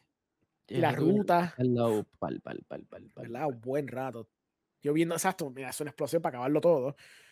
Y dándose el tipo de quedado. es como que ridículo. Y, y, y, obviamente, por más impresionante que sea esto, Hollywood sería bien difícil replicar esto, ¿verdad? Tangiblemente, que no sea con VFX o algo, porque obviamente la liability y toda esa cuestión que, que tiene que ver con, con ¿verdad? la gente que se puede dar un golpe en el set o whatever. Um, la gente estará apasionada, pero creo que esté tan apasionada para hacer estas loqueras que se tiran acá eh, también. no. Por eso, exacto. Mira, Shang-Chi, Shang-Chi es perfecto ejemplo. Shang-Chi para mí es el, el, Jackie, style, Jackie Chan style, Hong Kong style interpretado moderno. Eh, y toda esa escena de, de del, del boss el boxing completo es Jackie Chan. Para mí es una, escena de, una escena de pelea que quería Jackie Chan en, en los 2000. este, y vemos mucho VFX atrás porque el, el la, la está quieta. So, estamos viendo a ver cómo podemos seguir la acción dentro, de, dentro del, tren que sea safe. Pues vamos a poner otra. Esta, esta yo creo que te va a gustar mucho. Yo siento que esta es la más que vas a poderme dar detalle. ¿Eso de aquí? Sí. ¡Ah! Sí. Yo trabajé en este proyecto. Yo sé que trabajaste en este proyecto. cuéntame de este proyecto, cuéntame de la película, cuéntame todo. ¿Cómo se llama esta película? Eh, yo, actually, yo trabajé en la escena final de, de, de- los vagones de este proyecto. Que fue súper mega cool trabajar con Michael J. White. Este, aquí podemos ver realmente un actor que tiene el poder de decir, mira, eh, yo quiero que esto sea grabado así y de esta manera y de esta manera y, y que me grabes de, de este lado para que, para que voy a tirar la patada aquí. Eh, realmente él es bien, bien, bien medido. Y es una persona bien grande. Me lo imagino. Se nota. Bien grande. Se nota por, bien, por la bien grande. Me atrevo, me atrevo a decir que los brazos de él es del tamaño de mis piernas. Pues más o menos háblame un poquito de la escena, de lo que, de lo que estaban filmando, porque pues esto me gusta porque es bastante handheld, es bastante gritty, este, como lo cuadraron. ¿Quién trabajó entonces esta secuencia? Si tú sabes, ¿verdad? No sé. En esta escena, eh, cuando yo trabajé, estaba dirigida a través de él y Stone Performers de aquí, eh, que, que fueron conseguidos por el, el Stone Coordinator de Puerto Rico, y que estaba, que estaba trabajando en esos momentos. No me acuerdo si fue Manny, este, pero hu- hu- hubo como, como tres este, Stone Coordinators en este. Y fue de, los, de las primeras escenas así que yo pude trabajar cuando volví de afuera. Ok, ok. Eh, pero sí, eh, estuve en los rehearsals con, con Michael y es impresionante ver cómo, cómo él este, asiste a cámara y director, como que mira, vamos a, a hacerlo de esta manera, vamos a tirar aquí, aquí, acá, Mm. para, para poder prepararnos lo más posible. Este, Que estaba más involucrado en el proceso, básicamente. sí, él sí estaba bien involucrado en el proceso. Eso es generalmente el caso con estas películas de acción o algunos que están mantitach y simplemente esperan que le diga lo que tienen que hacer. mayormente están bastante detached. Si es alguien como maybe este si alguien como Jackie, pues estoy bien seguro que está bastante in it, porque la película es de él. Claro. Eh, y lo mismo fue el caso de, de, de John Wick. Keanu estuvo bastante in it desde día uno, porque él ya estaba casi como productor. So, sí se puede ver la diferencia cuando un actor está in it completo a cuando está bastante detached a, a la- a las escenas de pelea. Ok, ok. Cre- creo que, ah, es más, se puede hasta interpretar hasta el mismo, hasta las mismas Creed. Si viste la última Creed 3, vemos que, que Michael B. Jordan está bastante más involved en, en el creative way de las peleas Ujú. y, y- y le mete su influencia de anime a, a las peleas de boxeo, que no sé, que esa es otra cosa. No hemos visto tampoco el storytelling de anime en, en escenas de acción y es una buena forma de, de keep the story este, rolling. Dentro de una escena de acción. ¿Por qué tú crees que no se ha podido adaptar ese, ese approach de storytelling en anime, especialmente las secuencias de acción en eh, live action? Yo creo que mayormente es o miedo o, o, o porque esos directores simplemente no, no les Mm. interesa. Porque realmente lo hemos visto, los mismos Stone Performers de Corridor Crew son sí, sí, que han pasado por allí, sí son fans del anime y han hecho este, ese, cortos inspirados en anime. Hay uno de My Hero que está brutal y que es un live action de My Hero. Y eh, para mí es uno de los mejores que, que fue adaptado a las escenas de pelea, a los. VFX, a cómo estaba grabado. Este, cada detalle de ese corto fue espectacular. Que, que cuando venimos a ver en un big, bigger budget este film, que no se sabe interpretar o maybe no, no se sabe cómo entrelazar ese storytelling en unas escenas de acción. eh, pero yo creo que eso pronto va a cambiar. Porque estamos viendo el shape shifting un poquito en el culture, en cuestión de que ya el anime es un poquito más mainstream. Ya no es simplemente veo anime para copiarme escenas y usarlas en, Sí, en, sí. en mi película y, y como que nadie se va a enterar Sí, que, sí, que, exacto. esto- que esta escena sale en Akira. ¿Entiendes? Sí, no, ya, ya no hay break, ya demasiado. A mí lo hemos visto desde, desde pandemia en adelante, claro, de mucho antes, pero en cuestión de tangible con números, lo hemos visto desde la pandemia en adelante cuando eh, Demon Slayer hizo medio, bi- medio billón en el box office, tú sabes. Cuando se dieron cuenta como que, wow, aquí hay, hay como que este interés en anime, ahí fue cuando vivimos ahora que en cine cada mes básicamente sale una película de anime nueva, porque están Mm. básicamente cogiendo de ese audiencia que pensaba que no tenían en el lado de acá que claramente lo hay, hay una hambre para ese tipo de, de storytelling y ese tipo de, de, de género. básicamente. Ujú. Yeah. Sí, No. y, y re- y realmente eh, no. a- anime es un estilo Yeah. que, que, que, que, se- que puede estar bastante bien adaptado sin tener que ser forzoso. Si Claro. venimos a ver, por ejemplo, la última de John Wick es un western. Realmente es exacto. un western. eh, no, no hay otra forma de, de decirlo. Es un western adaptado a una, escena, a, a una, a una película de acción completa. Claro.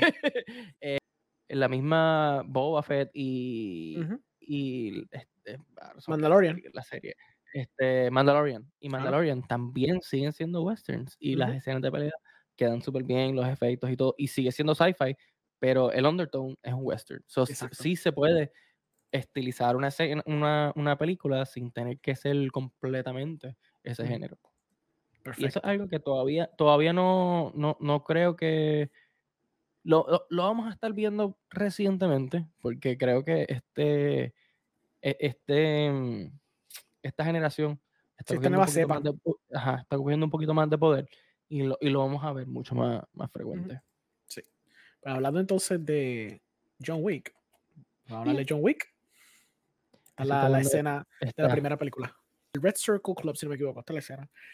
Donde él está está- caminando exacto, por ahí. exacto, pero esta es la parte del esta Exacto, no, todavía sí. no, no ha llegado a la discoteca. No llegó ahí. Porque este es el build-up. Lo que me gusta, again, de las buenas películas de acción, no es tan solo la acción. La gente como que tiende a pensar los puños y patadas y todo- Pero otra parte integral de una, de una secuencia de acción buena es el build-up y la tensión como este. Ujú. Él está sneakily caminando por ahí matando gente left and right. Tú estás como que, diablo, el Baba Yaga, ¿qué es esto? Estamos viendo el Baba Yaga en acción, tú sabes. Estamos viendo cómo este tipo es el duro de verdad. Matando gente calladito, silente, whatever, hasta cuando tenga que sacar las balas y las pistolas, vamos a sacar las pistolas. Pero al contrario, estamos matando ahí y ruthless, porque él es bien ruthless. Y me gusta todo esto porque, aunque aprecio mucho la 4, la 4 está cabrona, pero tengo que admitir que en esta película, que es la primera, por eso es que me sigue gustando más la primera, es lo eficiente que es con su presupuesto, con su escena, y no todo es acción, hay momentos de build-up, hay momentos silentes, hay momentos donde tú tienes un sense de cómo este personaje es, porque no todo el tiempo es básicamente matando, y también, como tú mencionaste, él es humano, porque él coge Ujú. bofetar, se viene ese hope, ¿verdad? Un cantazo. Sí, va en, en peleando esta por ahí. es un- él es un poco más humano que en la Way 4. more, man. Sí, en la 4 ya le estaba, ya estaba veering a, super, a superhéroe. Lo cual, fine, whatever, es la última, qué sé yo. Pero es un poquito frustrante porque tú ves esto y tú dices, this is good, this is so good, mano. Ujú. Sí, sí. Para mí, mi crítica con la 4, que con todo y que me gustó, me gustó un montón y creo que vamos a ver este varias copietas de escenas de la 4 de Sí. Golden- van a ser los Golden Standard por los próximos dos años. Sí. Em, eh, en la 4 me atrevo a decir que hubo como tres stunts que le hicieron a, a John que se los pudieron haber ahorrado. O sea, hubo, hubo dos high falls y un car hit que se lo pudieron haber ahorrado porque nadie Sí. hubiese sobrevivido a eso. Sí, sí. Este, pero la- lo mismo, llevamos viendo a él que se cayó de un edificio en la 3. so, Sí, ya estábamos en ya. eso, ya estábamos en ese viaje. Sí, sí, sí, no hay break ahí. ya. Pero aquí sí, aquí vemos que es un poquito más humano, que, que, que eso es la parte cool en esta película. Sí. Que, que a él le pegan y él lo sufre, el cantazo, Ujú. que, que to- todavía en la 2 también lo vemos, que sí, que le meten, que, que, por ejemplo, lo apuñalan y tiene que ir a que le cojan puntos Ujú. y, y so on y so on, y vemos que este character todavía tiene sus flaws dentro de lo que está sufriendo, ah, tengo este problema aquí y me tengo que cubrir acá, Ujú. eh, me quedé sin bala, que by the way, esa es otra cosa, Sí, Aquí no hay unlimited bullets. Aquí Nunca. estamos hablando que cada, Ya. que cada tiro est- está counted down to the Sí. teeth en toda la John Wick. sí. Que, by the Ay, way, ¿eso pasaba antes en las películas de acción? ¿O re- No. ¿Verdad que no? Era unlimited bullets todo el Siempre, tiempo. Y yo, sí. it makes no sense. Esa pistola tiene un magazine de 12, porque él está tirando 15 o 22 o, Sí, o todavía sigue disparando. sí. So, aquí, aquí sí vemos más el hecho de, de que, que, que usan ese espacio para, Sí. para brindar comedia. Y como ahí mismo, es como que, ah. Es como que este es un hassle yo tener que esperar dos segundos para yo poder pegarte Para un tiro. sí, sí, sí, sí. So, pero es- es- es- es- como todo, para mí, eso es lo más importante dentro de el aspecto humano tiene que estar portrayed en todo. Sí. Y, y el humano no es perfecto, so, las escenas de, de acción no tienen por qué tampoco ser perfectas. Ujú. Que, que por eso yo creo que también el, el Hong Kong Style y el, el, tipo Crouching Tiger no es, no, no, sí se respeta, pero cuando lo venimos a ver como cuando lo hicieron en Mulan, es como que mm, no, no, no me gusta, ¿qué está pasando? Y es porque todo es perfecto, down to the teeth, cada golpe es todo estilizado. Y humano, nosotros no somos perfectos, hay flaws, Hay, hay errores. Y aquí vemos errores. Claro. Puede ser estilizado, pero la cosa es que se siente artificial, yo creo, que también ese es otro problema que pasa. puede ser estilizado y se ve cool, interesante, pero para mí el problema, por lo menos el problema conmigo, es cuando lo veo artificial, que no se siente like... Sí, pero ya lo ves artificial porque ya, ya vemos, sabemos, vivimos en un mundo real, sabemos cómo funciona la física. Sí, no, claro. Ah, esto, esto no es verídico, yo no voy a, yo no voy a poder después de que me meten una patada, dar un backflip y caer flotando. Pero hey, Crushing Tiger Dragon sigue siendo un masterpiece, aunque haga ese tipo de coreografía, por, por lo impresionante que se sigue viendo, ¿me entiendes? siento que tiene su espacio, pero tengo que que a mí me gusta este, este, tipo de approach más. Cuando es más greedy, cuando tú ves al, al, héroe o al antagonista, whoever, está sufriendo, haciendo el reload. Cuando yo vi eso la primera vez, yo me quedé como que, mi, mi cabeza como que glitchó y dije, ¿verdad? Es sí, obviamente una pistola no tiene infinito bullets, tiene sentido que este tipo está haciendo eso. Y después sigue haciéndolo y yo, wow, ellos está... y después yo me puse a pensar, ellos contaron los bullets en la coreografía. Estoy seguro que sí, porque obviamente hay un concerted effort que están haciendo para tener en mente la, los bullets que están usando y todo eso. So, es impresionante toda esta vaina. Y me gusta que aquí está rico en, en, production design. Tú sabes, es bien estilizado visualmente. O sea, tiene los luces neones, los azules, los rojos, para darle un oomph más allá que no cuesta como que un dineral, porque sigue siendo un, básicamente una barra normal, un, club, pero con esas luces, toda esa pendeja, le da como que más textura a la imagen y se siente más rica y más, un, más única, hasta más diferente que me encanta.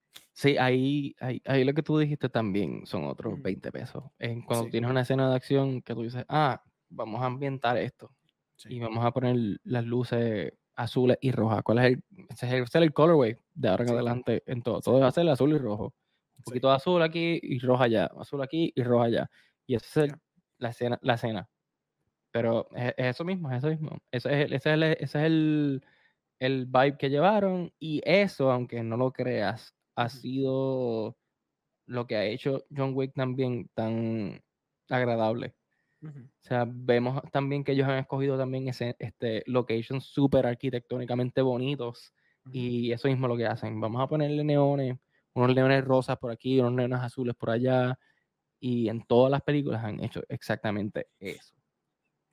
Y tiene una buena, un, un buen mapping de cómo llevar secuencia. Por ejemplo, está aquí, después rompe la ventana y, y, la ventana, again, esto es buena, buena secuencia de acción, porque esto entonces, el action dirige la, la, historia. Pujamos aquí, so entramos a esta otra parte del sitio. Ahora esto causa, este causa y efecto hace que estén peleándose aquí, después esto va a correr.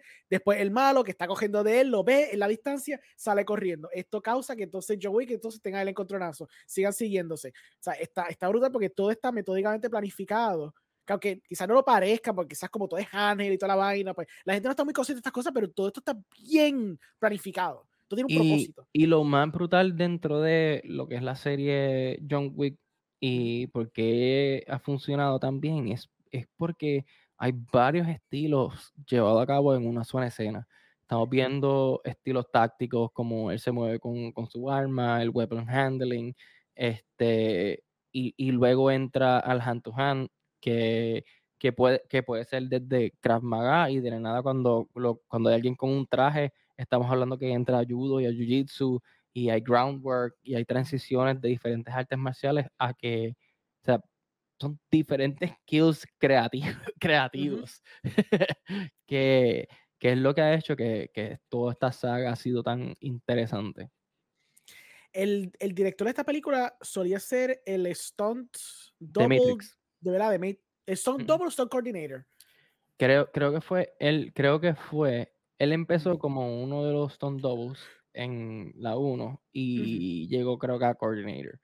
este, y de ahí en adelante, pues siguió, cogió esta, este proyecto y, ya ha hecho ha seguido sus escenas de acción por ahí abajo, sus películas de acción. ¿Estuvo involucrada en Matrix eh, Resurrection o no? Eh, no sé. No te mm. sabría decir si él estuvo involucrado. No lo digo porque no estuvo la película completamente diferente, fue super mega flop. sí, no, no. La, película, la, película, no es buena. No sé si tú la llegaste a ver. A mí no me. No, yo, yo la llegué a ver, pero no la terminé. ¿De verdad nunca acabaste? no, no, I bailed, I bailed. O sea, estuvo bien mala. Está bien mala, sí, está bien mala. Yo no, yo no sé qué los ahí. Era, era, era como que tan chocante de estas tres, esta trilogía original donde, la, donde. Las, las secuencias de acción eran básicamente revolucionarias para Hollywood. Y de pronto llega a, a, a Resurrections y es como que un 70 pasos para atrás en la acción. Es como que chocante, de verdad.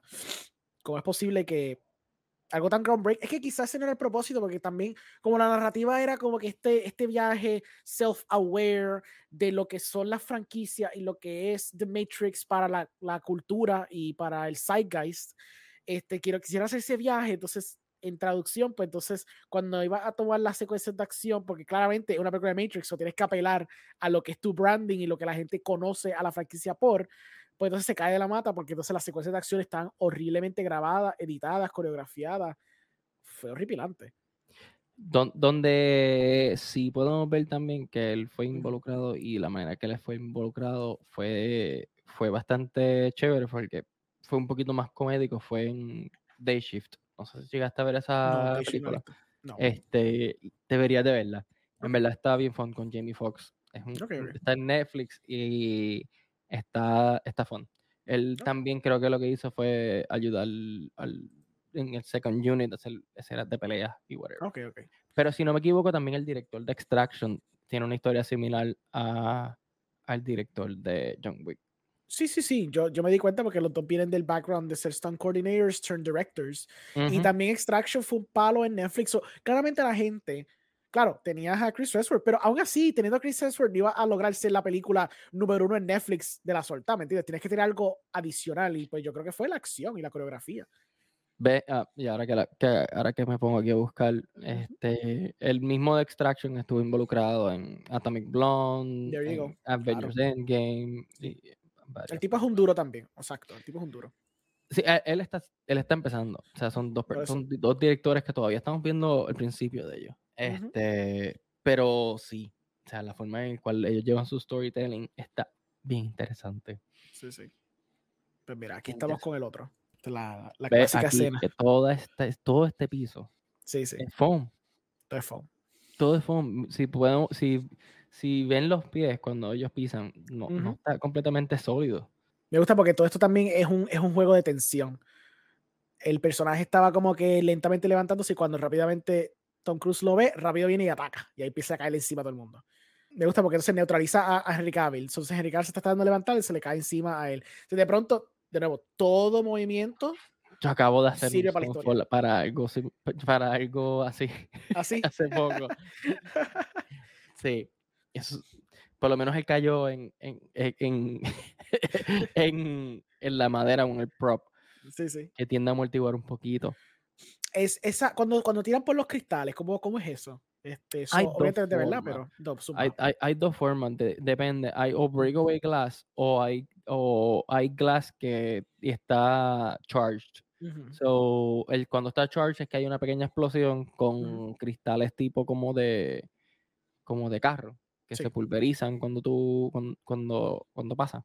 Este si no, pues hay un como que cristales de azúcar. Pero recientemente hay alguien con el charge y cuando va a pasar el golpe, pues lo revientan un poco y eso se rompe y, todo vuela por ahí para abajo. Pero eso, eso es que tienes que estar súper mega este, in sync con tu con el rigger y el que esté al mando en ese momento.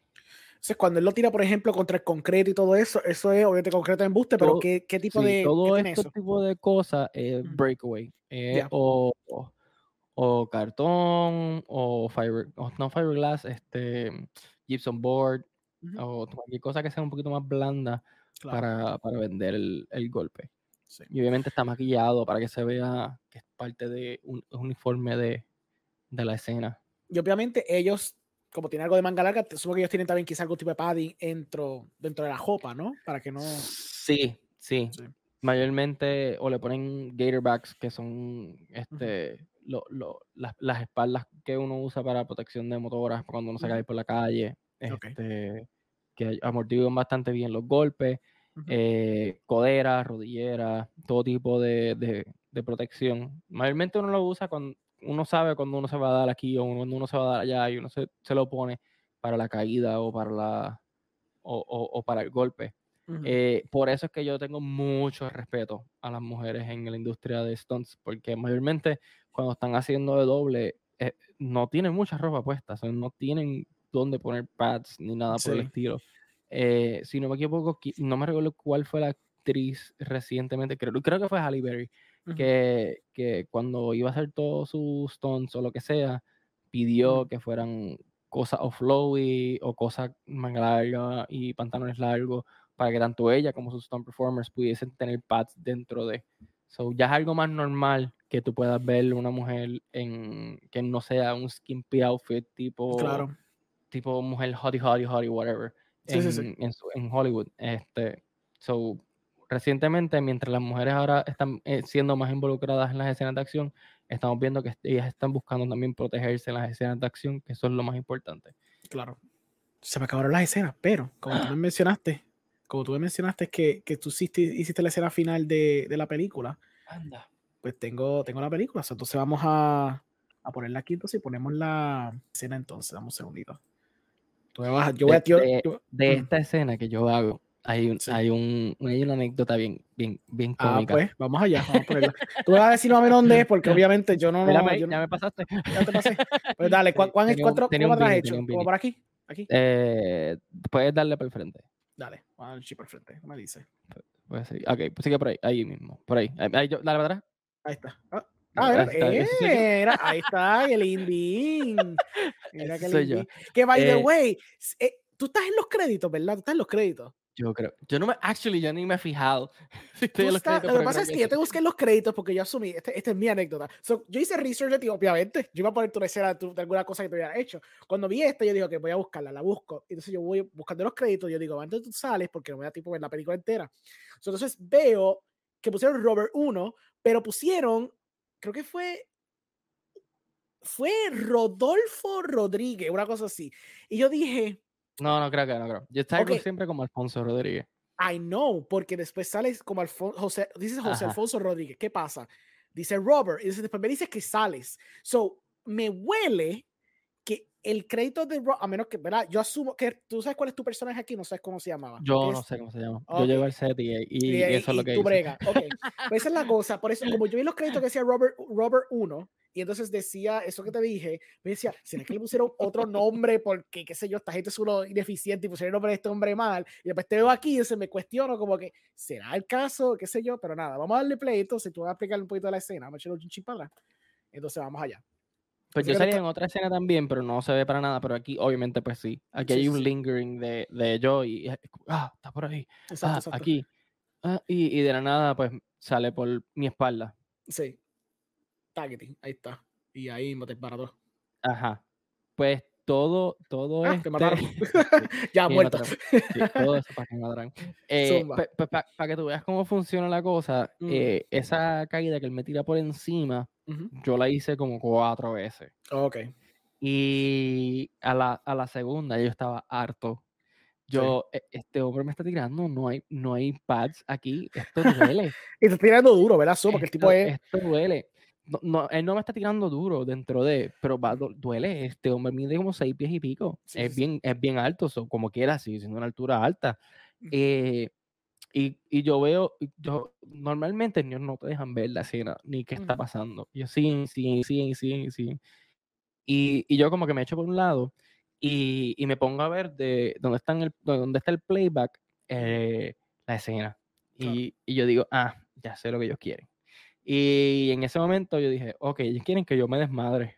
Porque como, como ellos están grabando, pues se ve mi pie como que más o menos tocando el piso. Y en vez de decirme, mira, se, se ve el pie tocando el piso, ellos seguían. Y yo, está bien, mira, que, que Dios rebalta suerte. Yo me voy a desmadrar y I'm gonna get this paycheck y I'm gonna leave. y, así, y así mismo fue. Yo como que, ¿sabes qué? Yo le dije, yo le, yo le dije a él, just throw me. Just throw me Con ganas. Este, y sí, just, just throw Ah, me. Y sí. como ves, ahí yo caigo Sí. como un saco de papas de lado y ahí, Sí, we got it. Y yo, of course. Of claro course you tiene". did. Pero en vez de decirte, ¿e- e- ¿el director era un director de, de películas de acción o era un Gun for Hire? ¿Cómo era la Eh, no, yo creo que él había trabajado ya con Michael J. White, pero, pero como todo director, tú estás llevando a cabo este, tu framing, tu luz, Claro. tu todo. Sí, sí, sí. Quizá tú dices como que, ah, muy probable en ese día él estaba viendo la escena y él como que, ah, no sé qué, me- qué no me gusta, no sé Claro. qué es lo que no me gusta. Sí, sí, sí. Y, y yo dije, bueno, ya yo sé qué es lo que pasa. Lo que pasa Claro. es que se está, o se está viendo mi pie, tocar el piso, o esto, o lo otro. Ujú. So, nada, olvídate. Yo caigo como saco papá. Y Pues ahí- dale, vamos a seguir cogiendo la y- escena. Pues sí. explícame más de la, de la escena como tal, que fue lo que bregaron aquí, cómo fue la escena. Pues aquí, esta fue la escena en la cual él estuvo, él estuvo involved con nosotros, que, que, él estu- que él estaba como que, ah, yo quiero que esta persona entre por aquí y entre por allá y se caiga y se caiga aquí de esta manera. So, so sí, es- él tuvo mucho, mucho involved en esta escena y cuando nosotros la practicamos, eh, mayormente lo que tú ves aquí como los vagones y todo lo demás, Claro. e- ellos en, en el cuarto van poniendo cajas. Como que, ah, esta es la pared de aquí, esta es la pared de allá.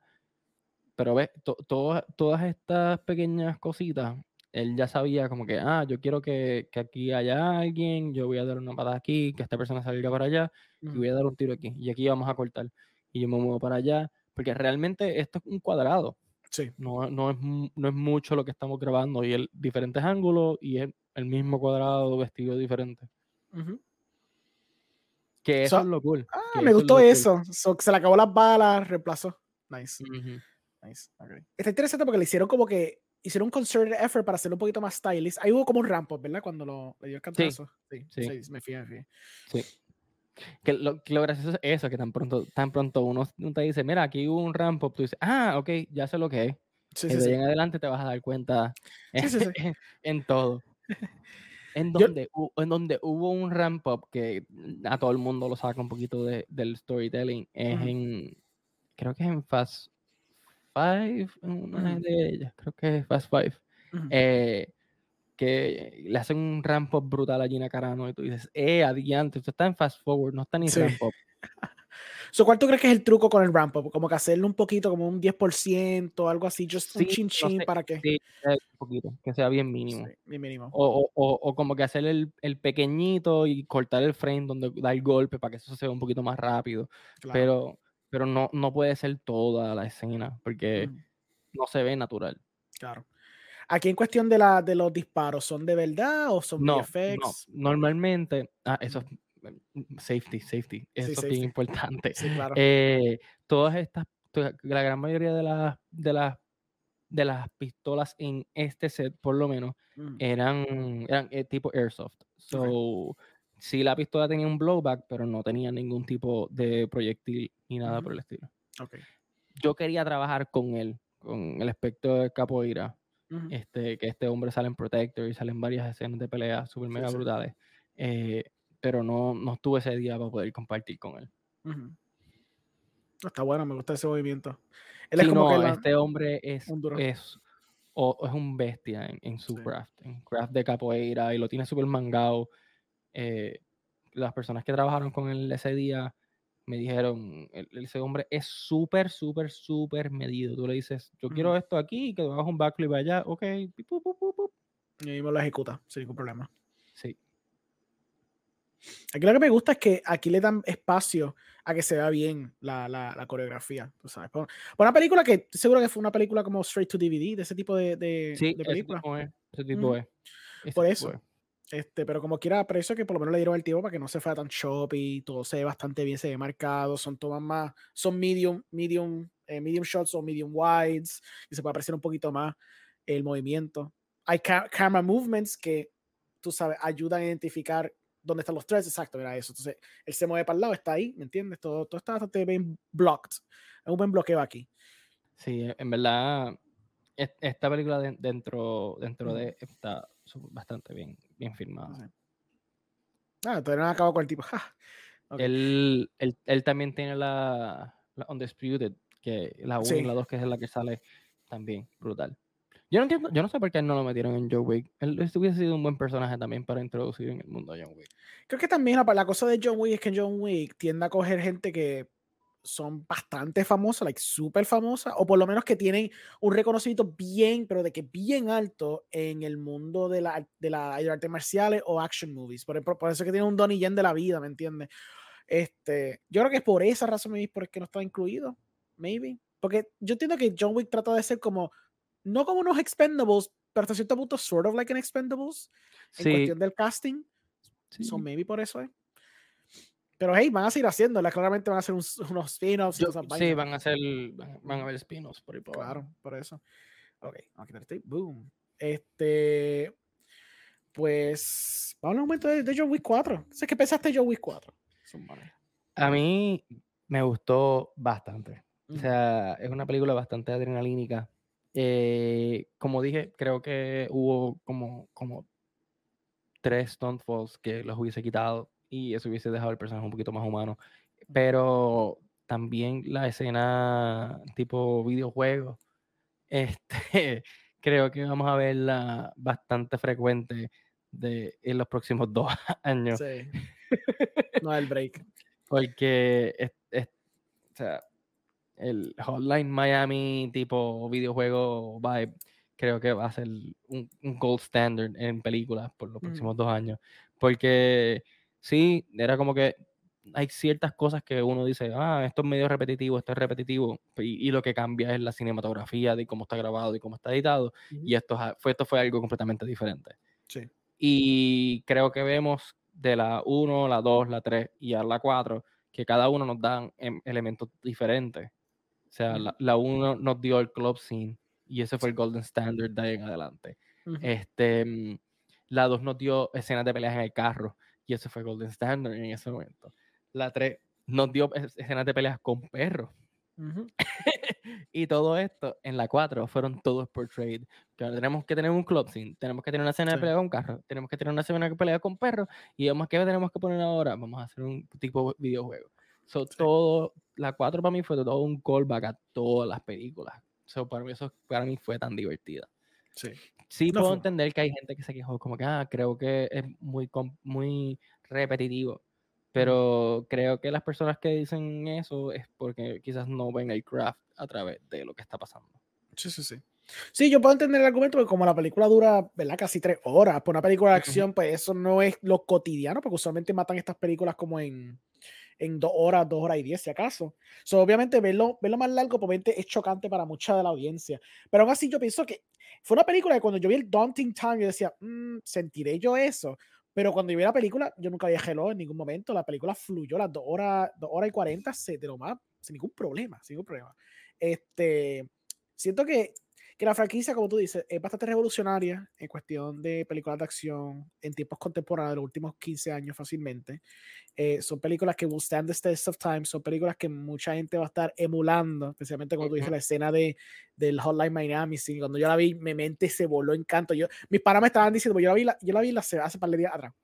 Y mis panas me estaban diciendo, loco, yo te conozco, cuando tú veas la escena que yo vi, te ahora la mente y yo pregunto cuál fue. yo pensé que primero escena era la ya. Ay, no, yo pensé que fue primero la escena del club scene, que estaba, que ah. básicamente hicieron el callback a Casino Royale, y me gustó porque como hicieron el callback a Casino Royale y después estaban los tres peleando y qué sé yo, yo estaba, ok, esta está bastante cool, y después vi la escena que era en el carro, que él rompió las puertas, estaba disparando, era como que este 360 shot, y yo decía, está bastante cool, eso me pompió, pero cuando vi esa escena, esa escena me voló la freaking mente. Estaba tan bien hecha, bien hecha. sí, nada más pensar que tú tienes que hacer todo un soundstage completo de cada cuarto y cada cuarto este, que se vea diferente, porque cada cuarto estaba colorizado diferente.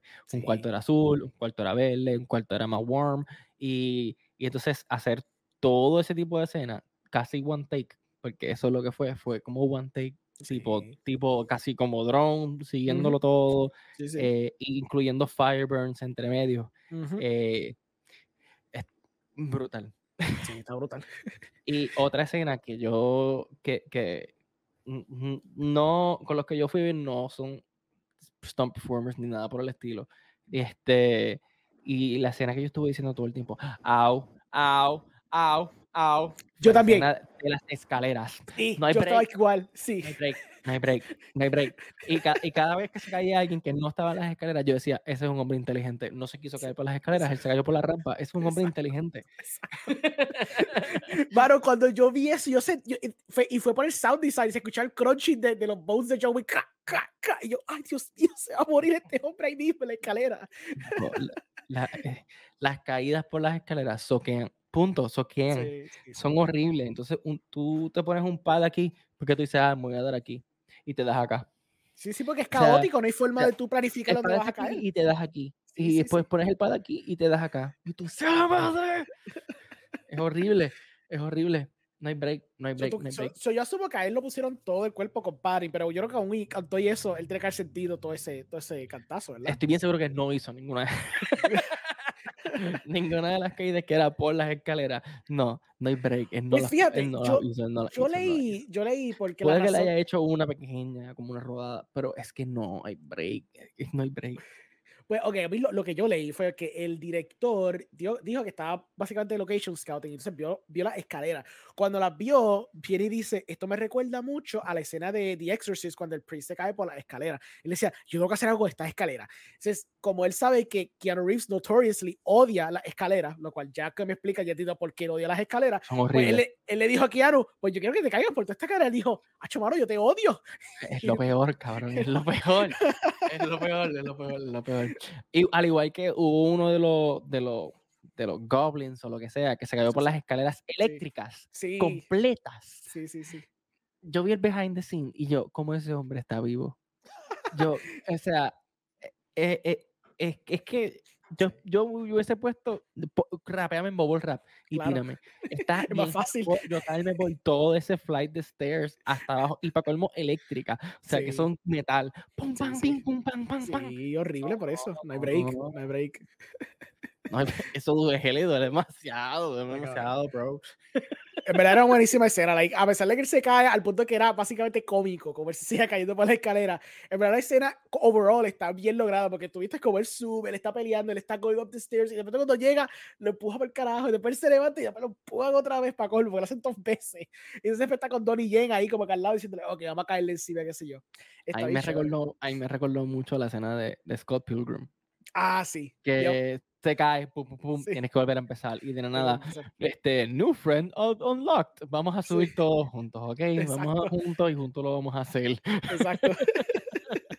Está chévere. Pues, te pregunto, en, eh, entre los últimos, vamos a decir, 15 años, ¿verdad? Pichando John Wick, hemos gushed a lot about it. ¿Qué otra película, americana, foreign, no importa, que tú piensas que ha sido como que top tier en cuestión de películas de acción? Eh, yo, para mí, Scott Pilgrim está up there. Ok. Scott Pilgrim es de la escena, de las películas que la acción está mm. extremadamente estilizada y a, niveles de que por alguna razón no sé ni por qué no se habla de esta película. Eh, porque es el perfecto merge entre eh, película de acción, película de videojuegos, película de anime. Es ese perfecto in-betweener. Eh, ¿Qué más? para mí Extraction es otro nivel, obviamente pues John, John Wick también está a otro nivel. Eh, ¿cuál, cuál, ¿Cuál vi recientemente también? Bueno, Prey también, acción espectacular. Eh, por algunas, también me tripió bastante eh, la de la de Mortal Kombat. Estuvo interesante como llevaron a cabo muchas de las escenas de pelea. Eh, y estoy loco por ver que hagan más con, ese, con ese IP. Sí. Em, obviamente, pues Winter Soldier también tiene que ver mucho en este mundo de, escenas de acción. Eh, porque para mí ahí también vimos también muchos gold standards en cuestión de, ah, de aquí en adelante pues vamos a hacer este tipo de stunts y este tipo de pelea. So, para mí Winter, sin Winter Soldier no hubiese Marvel. Sí. o sea, sin esa película no, no hubiese la química para que ese IP siguiera. No, claro, no hubieras tenido los Russo Brothers porque esa fue la primera de ellos. Y los Russo Brothers fueron los que tuvieron Infinity War Endgame, tú sabes. Ellos fueron los que elevaron eso a otro nivel. Yo una que, que, que sí vi reciente, again, yo no soy, yo no soy el más experto en películas de acción, pero una, una sí que de verdad me impresionó a un nivel brutal fue la de RRR. Este, ¿Sabes que no la he visto? ¡Wow! Tienes que verla. Es increíble, mano. las secuencias de acción, la coreografía, además de, las canciones, el musical number que ellos hacen, pero las secuencias de acción que ellos hacen y la coreografía que sube el bunker. Es una película de superhéroe. Con, con Yo creo que tengo un pana que trabajó en RRR. De verdad, wow. Ok, estaría cool eso. Tener una conversación con él de esa película, porque de verdad que esa película es impresionante. Y son tres horas, pero nunca se siente. y son unas secuencias de acción que por lo que tengo entendido, pues, es la película más costosa hecha en Telugu. Exacto. Pero el problema es que aún así hay secuencias que son tan complicadas que there is no way on earth. Claro, yo estuve como dos, tres años filmando esta cosa también.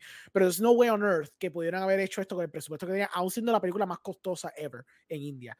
Este, porque tiene una secuencia, por ejemplo, la primera parte empieza para introducir a uno de los personajes, él básicamente se va uno contra mil en una secuencia donde él está dando de coger una persona específica y todo el mundo le está cayendo a cantimba, alguien como mil personas, y eso se nota que son mil personas de verdad. Quizás en los alrededores son CGI characters, pero en el core centro están mil personas cayéndole encima, dando la puño, el pata yendo para atrás, saliendo para atrás, empujando para el frente, él agajándose, la cámara está súper pegada a la acción, una cosa brutal, brutal, brutal. So, de verdad que RR, siento que es una película que como tú dices, como John Wick están, van a emularla con la secuencia de, de videojuegos, yo siento que RR es una película que mucha gente va a estar viendo para coger inspiración de cómo hacer estos tipos de bloqueos super especialmente películas de superhéroes, cómo va a contar estas historias nuevas que vienen ahora con ese tipo de estética que RR le dio. a mí, una película super mega underrated que para mí es un must watch es Upgrade. Yes. Eh, no muchas personas saben de esta película. Es una película low budget ciencia ficción con productores de Saw pero las escenas de peleas están espectaculares. Sí. Eh, so, tenemos ese greediness de eso y a la misma vez el, el estilizado, que para mí esta película eh, vemos algo que yo siempre he querido hacer, es, es que una persona tenga una conversación mientras una escena de pelea está pasando, son otros 20. Porque estás añadiendo otro elemento en el cual no es tampoco muy normal, pero sí pudiese estar pasando mientras está pasando la historia. Eh, so, para mí, esa película también espectacular. los kills, con, las coreografías. El movimiento de cámara, porque el movimiento de cámara sigue al personaje. Yo creo, yo no sé, pero a mí me huele que eh, para esa película se tuvieron que haber usado algún auto, como que los brazos estos eléctricos. Sí, sí, sí. Para las, es que, porque es que estaban fuera de liga. Y si no lo hicieron, ese editor se merece un Oscar. porque está brutal. Sí, sí, sí. Y otro del mismo actor también, que es un poquito más, más tipo slasher, pero tiene ese undertone de acción, es The Guest. Es un, ah, sí también, súper bien, buena, bien buena. Yo, yo con Upgrade, la forma que yo se lo vendo a la gente es como que, ¿te gustó Venom? ¿Quieres ver Venom mejor? Veo Mil veces mejor. Esto, esto es Venom, esto es lo que Venom quiso hacer, porque tiene la cuestión del concepto de él hablando sí mismo, como porque tiene el chip, entonces Venom tiene el simbio de que sí o qué, pero son secuencias de acción que están mucho mejor logradas, que funcionan bajo el contexto de alguien siendo invadido por, por algo extranjero. No solamente eso, es que estamos viendo elementos más. Es un cyberpunk antes de cyberpunk. También. o sea, estamos viendo gente que tienen chocon en la mano, que se meten los, los shells por el, por el antebrazo, poder dispararle a la gente. Eh, eh, eh, está, brutal. Está brutal, está brutal. Está chévere. Bueno, ya vimos todos los clips, ya tuvimos nuestro diálogo, ya nos dimos la, la reseñita de John Wick 4. Fonso, cuéntame, ¿dónde la gente te puede conseguir? Me pueden conseguir en Instagram como It's Fonso este, o sea, it's underscore Fonso. Y por ahora eso es lo que tengo. Eso es lo que tengo. Ya mismo maybe vuelvo con el podcast o algo. Pero estamos en descanso, estamos calladitos. Por ahí viene algo cool. Sí, sí. No, I'm always cooking something up. Y, también yo quiero también cook something contigo, así que inventamos ah. algo también. Obligado, obligado. ya está, se acabó. Pues gente, pues gente, también conseguir Sidas Podcast, eh, sidaspodcast.com, Spotify, YouTube, Instagram, eh, Twitter, Facebook, todos lados, todos lados, todos lados. So, nada, espero que hayan disfrutado el episodio y nada, nos vemos la próxima. Bye. Peace.